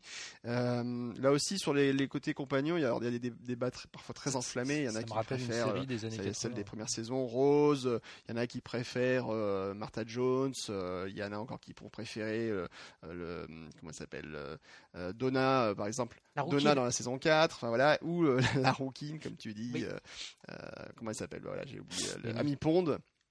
Euh, dans la saison 5. Oui. Et, C'est- et, euh, et malgré tout, moi je trouve que ce qui est formidable, c'est que chacun de ses compagnons a apporté aussi sa personnalité dans, dans la série. En fait, dans chaque saison, euh, les, les saisons se ressemblent pas forcément en fait d'une saison à l'autre. Et ça, je trouve ça, je trouve que c'est assez admirable aussi. Il y a... Et les ambiances aussi sont assez intéressantes. Les meilleurs épisodes de Doctor Who sont souvent ceux qui jouent sur des peurs très simples. Euh, si vous regardez un épisode comme ça, par exemple, il y a un épisode qui s'appelle Midnight. Qui est, euh, qui est assez excellent, ou qui se passe dans une station spatiale, et en fait, ça fonctionne selon, le- selon un huis clos. Et, euh, et qui est très très intéressant et passionnant du début à la, début à la fin.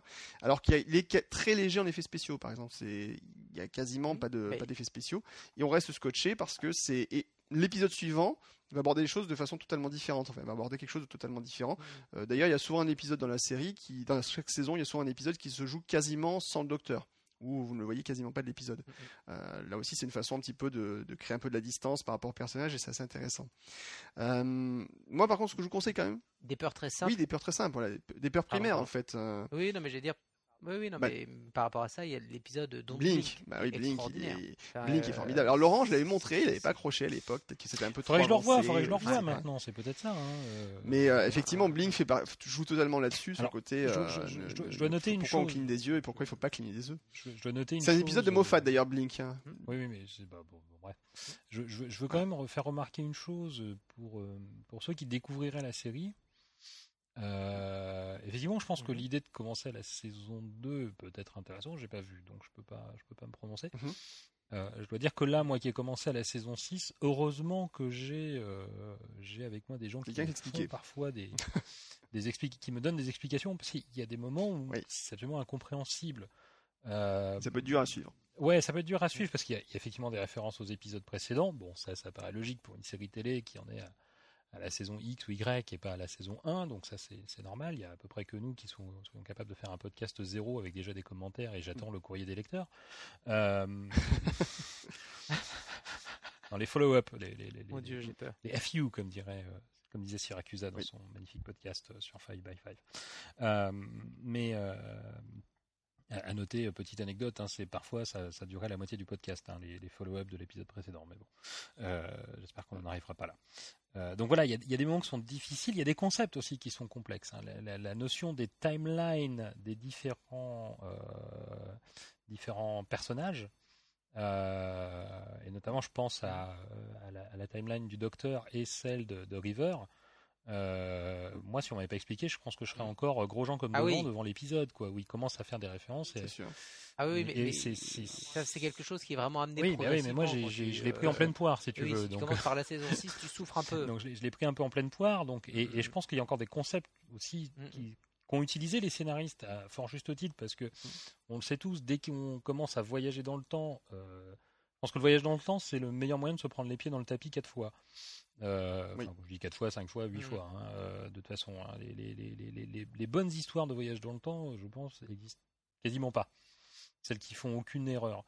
Euh, là, d'un point de vue euh, scénaristique, ils ont juste utilisé une pirouette magnifique. Voilà, je, je- je trouve le fait que voilà, tu le, le, le, le, le fait qu'un personnage ne puisse pas modifier sa propre timeline, voilà, c'est tranquille. Ils ont, ils ont, ils se sont évités tous les paradoxes à gérer. Ça, c'est bien.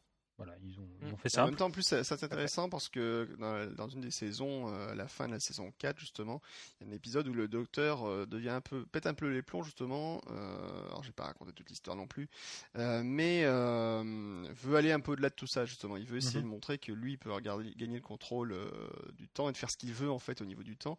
Et en fait, les, les faits lui montrent qu'il peut pas forcément faire tout ce qu'il veut. Ça a des conséquences, justement, sur la, la non, suite mais de la très série. bien. Ça, je pense que Et- c'est la mais comme idée. tu dis, effectivement, le, le côté voyage dans le temps, et je pense que justement, ce qui est intéressant, c'est que les, les, les auteurs ne vont pas trop loin sur le voyage Hmm. dans le temps.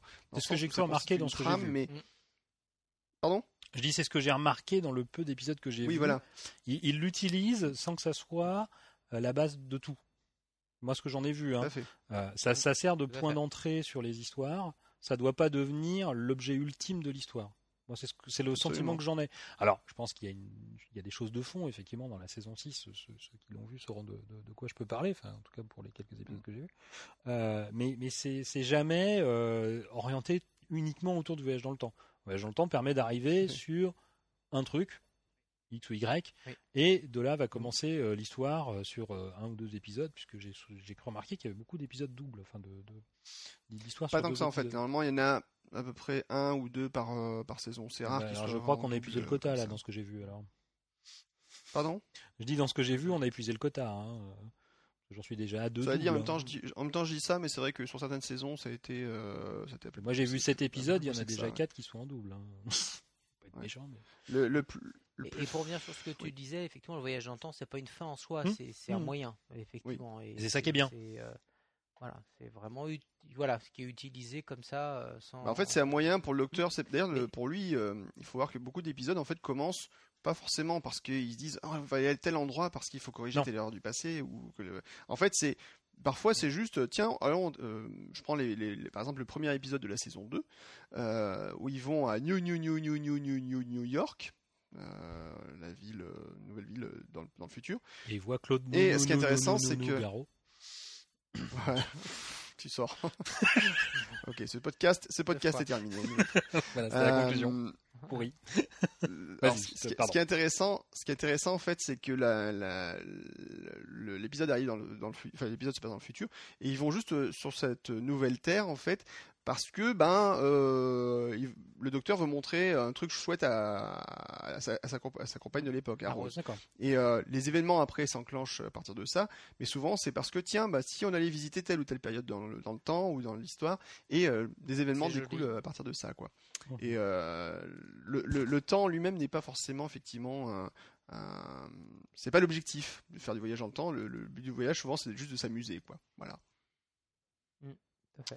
Bon, en tout cas, donc moi, je vous conseille quand même de, Voilà. de jeter un, un coup d'œil à la série, même si, euh, si la science-fiction, tout ça, euh, euh, vous intéresse, euh, si vous êtes un petit peu, euh, si vous avez envie de rigoler aussi, et même de très ému, parce que la série est parfois très émouvante, ben moi je pense que c'est une série, qu'il Oui, faut absolument regarder, au moins tenter, après vous accrochez, vous accrochez pas, mais essayez de la regarder. Voilà. Alors, en, tant- en tant que ex, euh, Alors, ex pour- pour anti, conclure, je te laisserai si la conclure juste après Mourad, deux secondes. Hmm. Désolé. Euh, Oui, c'est une. Voilà, il y, a, il y a parfois des choses où il faut s'y reprendre à plusieurs fois avant de, de, de rentrer dedans. Il y a- il y a- moi, ça m'est arrivé par exemple sur des Oui. applis, je vais pas commencer à faire le liste, mais. euh, ben là, c'est une série où j'ai vu effectivement un épisode, peut-être deux, je crois que tu m'en avais passé un deuxième, je sais plus, euh, Guillaume. Euh, j'avais pas accroché, j'avais regardé une fois euh, Oui. à, à la télé, c'était sur France 4, je crois que ça passe. hein. Oui. bien. Ça passe sur France 4, tout à fait. Ça y est, passe sur et, France 4. et- et là encore, j'avais pas, j'avais pas accroché. Là, ben, euh, je vais, je vais dire, c'est un peu contraint et forcé, mais c'est pas non plus une contrainte énorme. Sinon, j'aurais dit à mes, mes petits camarades de travail, bah, écoutez, moi, je vais faire autre chose pendant que vous faites ça. Euh, et voilà, je, je, je commence à rentrer dedans. C'est pas encore devenu une série culte, mais je, je commence à rentrer dedans. Donc des fois, il faut insister. Ça Absolument. rentre. Mourad, je te laisse le mot à la fin. Voilà. Oui, pour, pour conclure, si vous avez l'occasion de sur, sur la carte, je crois qu'elle est en multi-audio. Si vous avez la possibilité de la voir en version originale sous-titrée, je vous le conseille parce que vraiment, vraiment, vraiment, le, jeu d'acteur est extraordinaire. Moi, je je n'ai vu que brièvement quelques épisodes en français, euh, même si c'est particulièrement bien fait. Euh, la version originale est vraiment Oui. euh, supérieure Ah, il y a à la version. Une euh, exception, euh, c'est la saison 3 qui avait eu l'appui d'un spécialiste de série anglaise qui s'appelle Thierry Attard, qui a un blog assez intéressant justement à ce sujet. Où, et donc lui, il avait bossé comme consultant sur Doctor Who et la traduction et la, la- la- la- les doublages étaient assez bons sur la saison 3. Mais sinon, oui, il vaut mieux, au niveau des voix et tout ça, il vaut clairement mieux aller regarder la série en version originale. Moi, je suis allé C'est un jusqu'au peu- ça bout, fait toujours élitiste, mais ça reste préférable. Moi, je suis en VO STO, donc. euh, Hmm. Ouais, avec les, avec, Oui. voilà, VOST, euh, Sans les sous-titres, ça peut être très dur. hein. Ah oui, non, ça je euh, confirme. Moi, j'ai les Oui, sous-titres bah, en bah, anglais. Voilà. C'est pas moi qui ai choisi. Ouais. Euh, Voilà. C'est pas évident non plus tout le temps. hein. Euh, Ouais, on c'est sent clair. que c'est une série anglaise. Je suis d'accord. Euh, sur et- certains et aspects. Après, s'il y a moyen, les sous-titres en français. Oui, vont- non, mais c'est pas moi qui bien. Les sous-titres en anglais, effectivement, mais là, ça c'est plus si vous voulez bosser votre Oui, anglais. voilà. C'est- pas de l'anglais de. Cambridge non plus. Mais euh, Parfois. Je dis, Mais ça n'est pas toujours de l'anglais de Cambridge. hein, pas-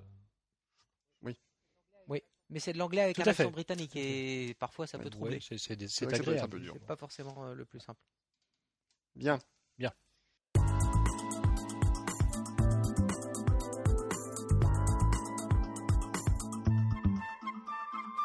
Le courrier des lecteurs, donc effectivement beaucoup de, courriers aujourd'hui pour ce podcast euh, numéro 0. Euh, oui, il y a beaucoup, de demandes, vous voyez comme quoi ça commence, mais c'est déjà, la, ruée. Euh, c'est incroyable, hein, pour une émission qui est enregistrée comme ça, on a quand même du courrier, moi je ne comprends pas ça.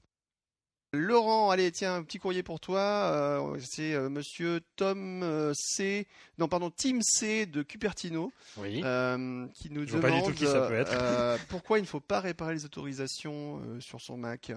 Ah, je sais pas. il- Parce que souvent, Pourquoi ne pas les réparer souvent on dit qu'il faut réparer les autorisations et que c'est c'est vachement bien pour le Mac. Mais alors, est-ce qu'il y a des raisons pour lesquelles il ne faut pas le faire? Alors, la- la- la- dans une précédente vie, j'ai exercé le charmant métier, et, honorable surtout, euh, métier de, de, de formateur euh, dans le domaine informatique et plus particulièrement sur la plateforme, la plateforme Apple. Euh, et, et, souvent la question que me posaient mes, mes charmants stagiaires, agréables, c'est quand faut-il réparer les autorisations sur macOS 10 Alors on peut lire à droite à gauche sur Internet, sur différents sites euh, plus ou moins bien informés, euh, réparez-les euh, tous les jours, tous les deux jours, avant, après chaque installation, les soirs de pleine lune, quand votre chien a fait caca, enfin bref, ce que vous voulez. moi, ma réponse était confondante de simplicité quand vous avez un problème d'autorisation. C'est bien.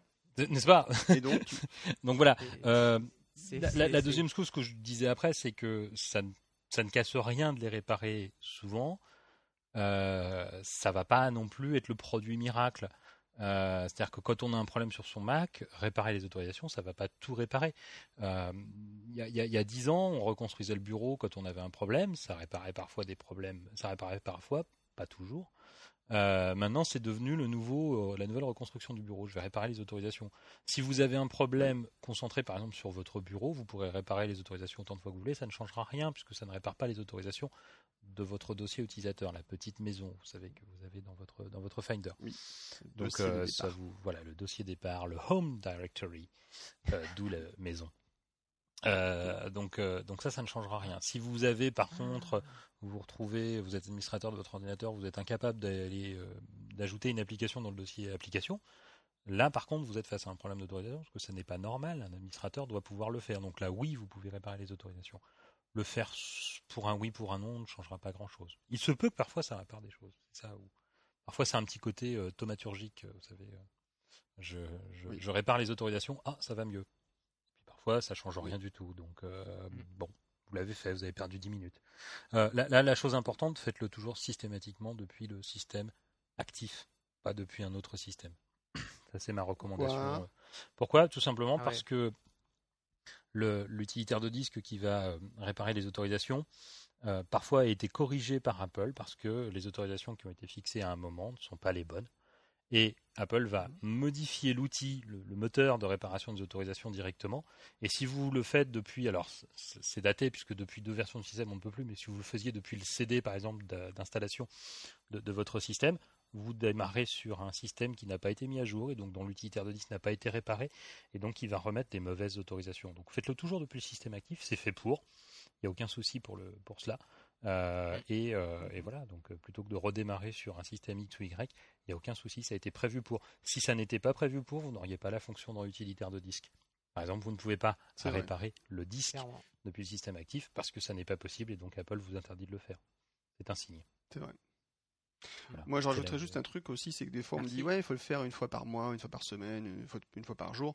Euh, J'aurais tendance à rajouter que si c'était une tâche qui devait être faite de façon automatique, ben, le système intègre des systèmes de, un système de lancement de tâches automatiques et euh, donc tout ce qui est lancé en particulier en nocturne, il y a des tâches de nettoyage et la réparation des autorisations en ferait automatiquement partie. Apple se prendrait pas la tête et se poserait pas la question.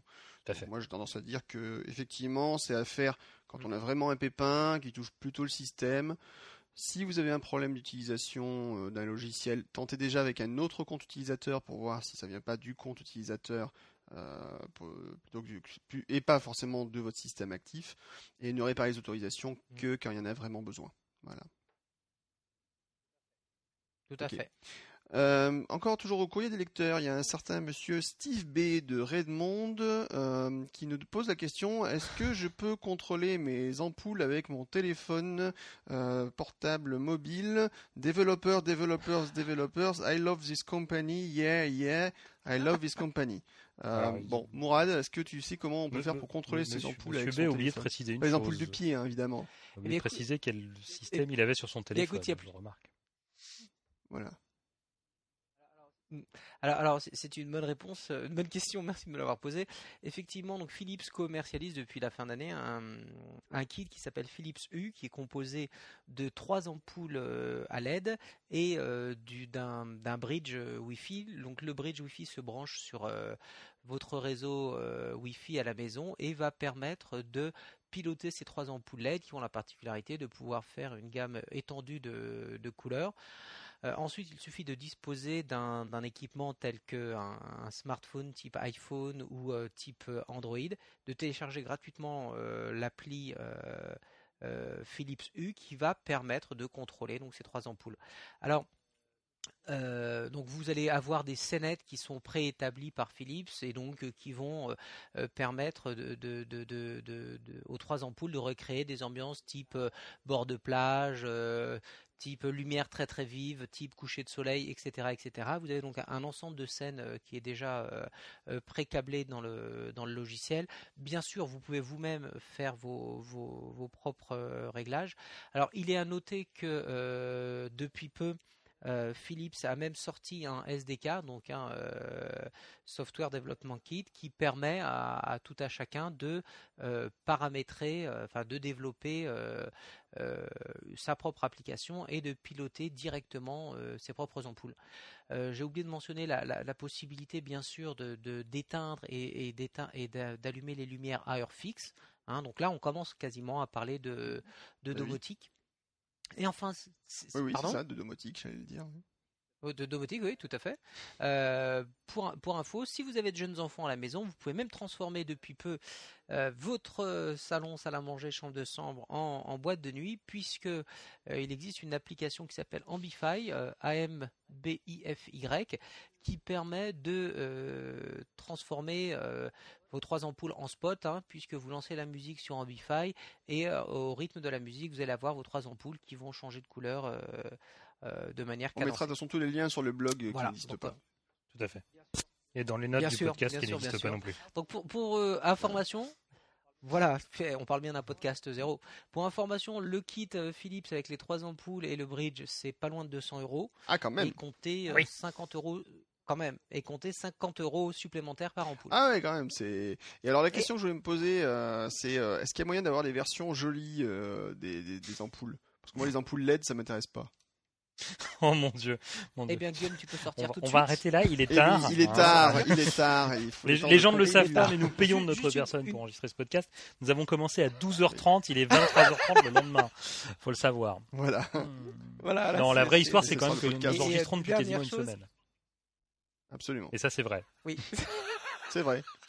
Mais pas en Si je continu. peux faire, je oh. Ah bah j'ai pas dit ça. Ah bah, je, je ne le dirai Oui, pas. voilà. Ce, ce podcast a commencé il y a une semaine. Bon. Non, juste une chose, euh, il peut sembler plus rentable d'acheter euh, deux, euh, deux packs complets Philips Hue pour avoir euh, les euh, six ampoules, mais euh, ne le faites pas. Les trois ampoules sont intimement liées au bridge et il est très très difficile de prendre une quatrième ampoule faisant partie d'un bridge et d'essayer de la faire reconnaître par euh, le bridge numéro 1. Donc mieux vaut acheter un pack complet et des ampoules à l'unité. C'est quand même bien fait pour Tout Philippe. ça, Si moi, je dis tout ça, tout ça ne sent pas très bon. pour C'est pour ça Philips. qu'on dit d'ailleurs que le pack euh, Philips U Oui. cocotte. Mon dieu. Ok. Eh bien, écoutez, je Ce qui, ce qui me Ah. c'est qu'on risque de terminer ce podcast sur ce jeu de mots absolument foireux. Euh, Bon, on va essayer de trouver mieux. Voilà. Non, ça sera impossible. Bon. Euh, Non, à, noter, faire- à noter, je pas sais pas mieux. si tu l'as vu, Mourad, euh, Philips a publié les, je crois, Oui. les specs ou la norme de, de connexion au, au bridge Oui, et aux, aux ampoules, donc il fait que le produit est devenu, euh, ben voilà, Oui, est, te est- utilisable par n'importe quel développeur. Tu l'as dit, je l'ai peut-être pas. entendu. Oui, il a dit un SDK. suis il a dit qu'il y a un SDK. hein, oui. oui. Oui, non, non, mais attention, ça va au-delà du Voilà, SDK. tout est publié, tout est Ah. public, tout est, euh, tout est ouvert. C'est ça que je veux dire. On est, Oh, on est au-delà même du. SDK où tu dois utiliser forcément ce que dit Philips. Non, là, ils ont tout publié, donc tout le monde peut faire à peu près tout et n'importe quoi. Euh, ce qui est plutôt C'est fantastique. Ah bah c'est bon à savoir. clair. Pas, pas toujours pour Ça tout fait penser quand même qu'au moins Philips a sorti son ampoule alors que Google on attend toujours la sienne. Oui, mais eux, ils ont des lunettes sur le nez. Donc, euh, Non, parce que les les gens qui peut-être pas qu'il y a un an. Ça Ah fait bon combien de temps? C'est presque deux ans qu'ils Deux ans, ils ont présenté des ampoules. oui, oui. Mais ça rappelle. Mais ça, c'était parce que hein. c'était pour. Oui. euh, Alors- en fait, ils ont éteint les ampoules en même temps qu'ils ont rangé le, le, le, le, le Nexus Q. Ouais, c'est Pour pour pas ça. qu'on voit. Absolument. Pour, pour, pour, pour info, le culot de, des Philips U, c'est du E27. Ah, bah ça, Ça j'en parle pas 16. vachement. Moi, je, je Ça, vois ça- pas du tout ce que c'est, mais ça a l'air bien. Eh ben écoutez, c'est- E27, ça, ça signifie que ce sont des culots à grosse vis. D'accord. Voilà, ce sont c'est pas des ampoules à baïonnette, ce sont des ampoules Grosse vis et à pas petite vis. vis. Et il existe deux tailles, E14, 14 mm, E27, 27 Waouh. mm de diamètre. Le, les, euh, de toute Ça, façon, les ampoules ça à baïonnette, c'est fini, je crois, normalement, non? Euh, non, je crois pas. La production est une... Euh, non, t'en t'en trouves encore Non, régulièrement. mais je crois que de toute façon, la norme maintenant va à l'ampoule à vis, il me semble. Ah, Bon, bon, vérifier. à l'investi- Ok, ok. Bon, en tout cas, voilà. Après, il y, a- il y a deux statuts sur les emplois, la- de- enfin deux standards, pardon, sur les ampoules à vis, E27, E14. C'est le plus gros, à savoir E27 qu'a qu'a choisi Philips. D'accord. Merci pour la précision, c'est important Voilà. à savoir, effectivement. Euh, bien, ce podcast est enfin terminé. Wouhou On est arrivé Mon au Dieu. bout, les gars. C'est incroyable, Bah, non Maintenant, il n'y a plus qu'à le publier. Ça, c'est pas encore gagné. Mais il n'y a plus qu'à publier, c'est pas gagné. Euh, bien, merci de l'avoir écouté. Merci les copains d'être venus. Je trouve que c'était une super idée d'avoir fait ça. On s'est quand même bien marré à le faire. Tout à fait. Euh, je sais pas si les gens nous. Je- on, va, on va attendre le feedback pour savoir si on fera une prochaine émission. On verra bien. Euh, on remercie nos sponsors. Parfait. Oui. Lion Voilà, Disc si on n'a pas de Maker. sponsor, bah, va c'est fait. euh, Bah, c'est fait. Hein. Voilà, c'est fait. Ouais, Lion Dismaker. nous offre la- euh, nous offre la bande passante et à chacun un kit Philips Hue et, euh, et ce qui va avec? Euh, oui, Laurent, mais on va attendre ton anniversaire pour ça. C'est bientôt. C'est bientôt. Rappelez-vous, c'était quand l'icône d'Ical bougeait pas, c'était le 17 juillet. Et, Voilà. euh, bah, Et voilà, iCal c'est- est mon c'est- c'est application, Laurent. faut le savoir. Voilà. Euh, Moi, pour j'ai- les cadeaux, donc il moi, il c'est le 9 avril, c'est avant. Et Il Mourad, c'est quand ton anniversaire, toi déjà? C'est- C'est bien plus tard. Le 29 Le février. 29 février, bien Ouais, sûr. 1912. Non, tu, tu mens, tu mens. Pourquoi tu mens?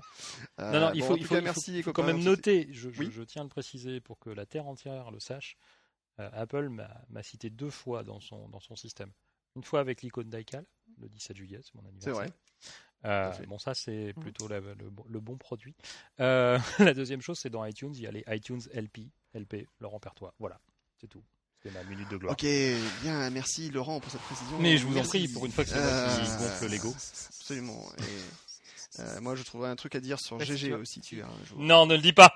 Eh ben, Il y a si des enfants qui là, écoutent. et Moi, ils vont se- Faut, faut quand même préciser qu'à la base, moi je voulais que ça, euh, moi, je, moi je voulais que ce podcast s'appelle le podcast MGL, Mourad Guillaume Laurent, Oui. et euh, en plus ça faisait, la- ça faisait un truc qui a été proche de Mégalo et ça me correspondait bien. Tout à fait. Euh, voilà, mais ils n'ont pas voulu et bon, voilà, c'est- du coup ça s'appelait Trois hommes un podcast et c'est aussi bien.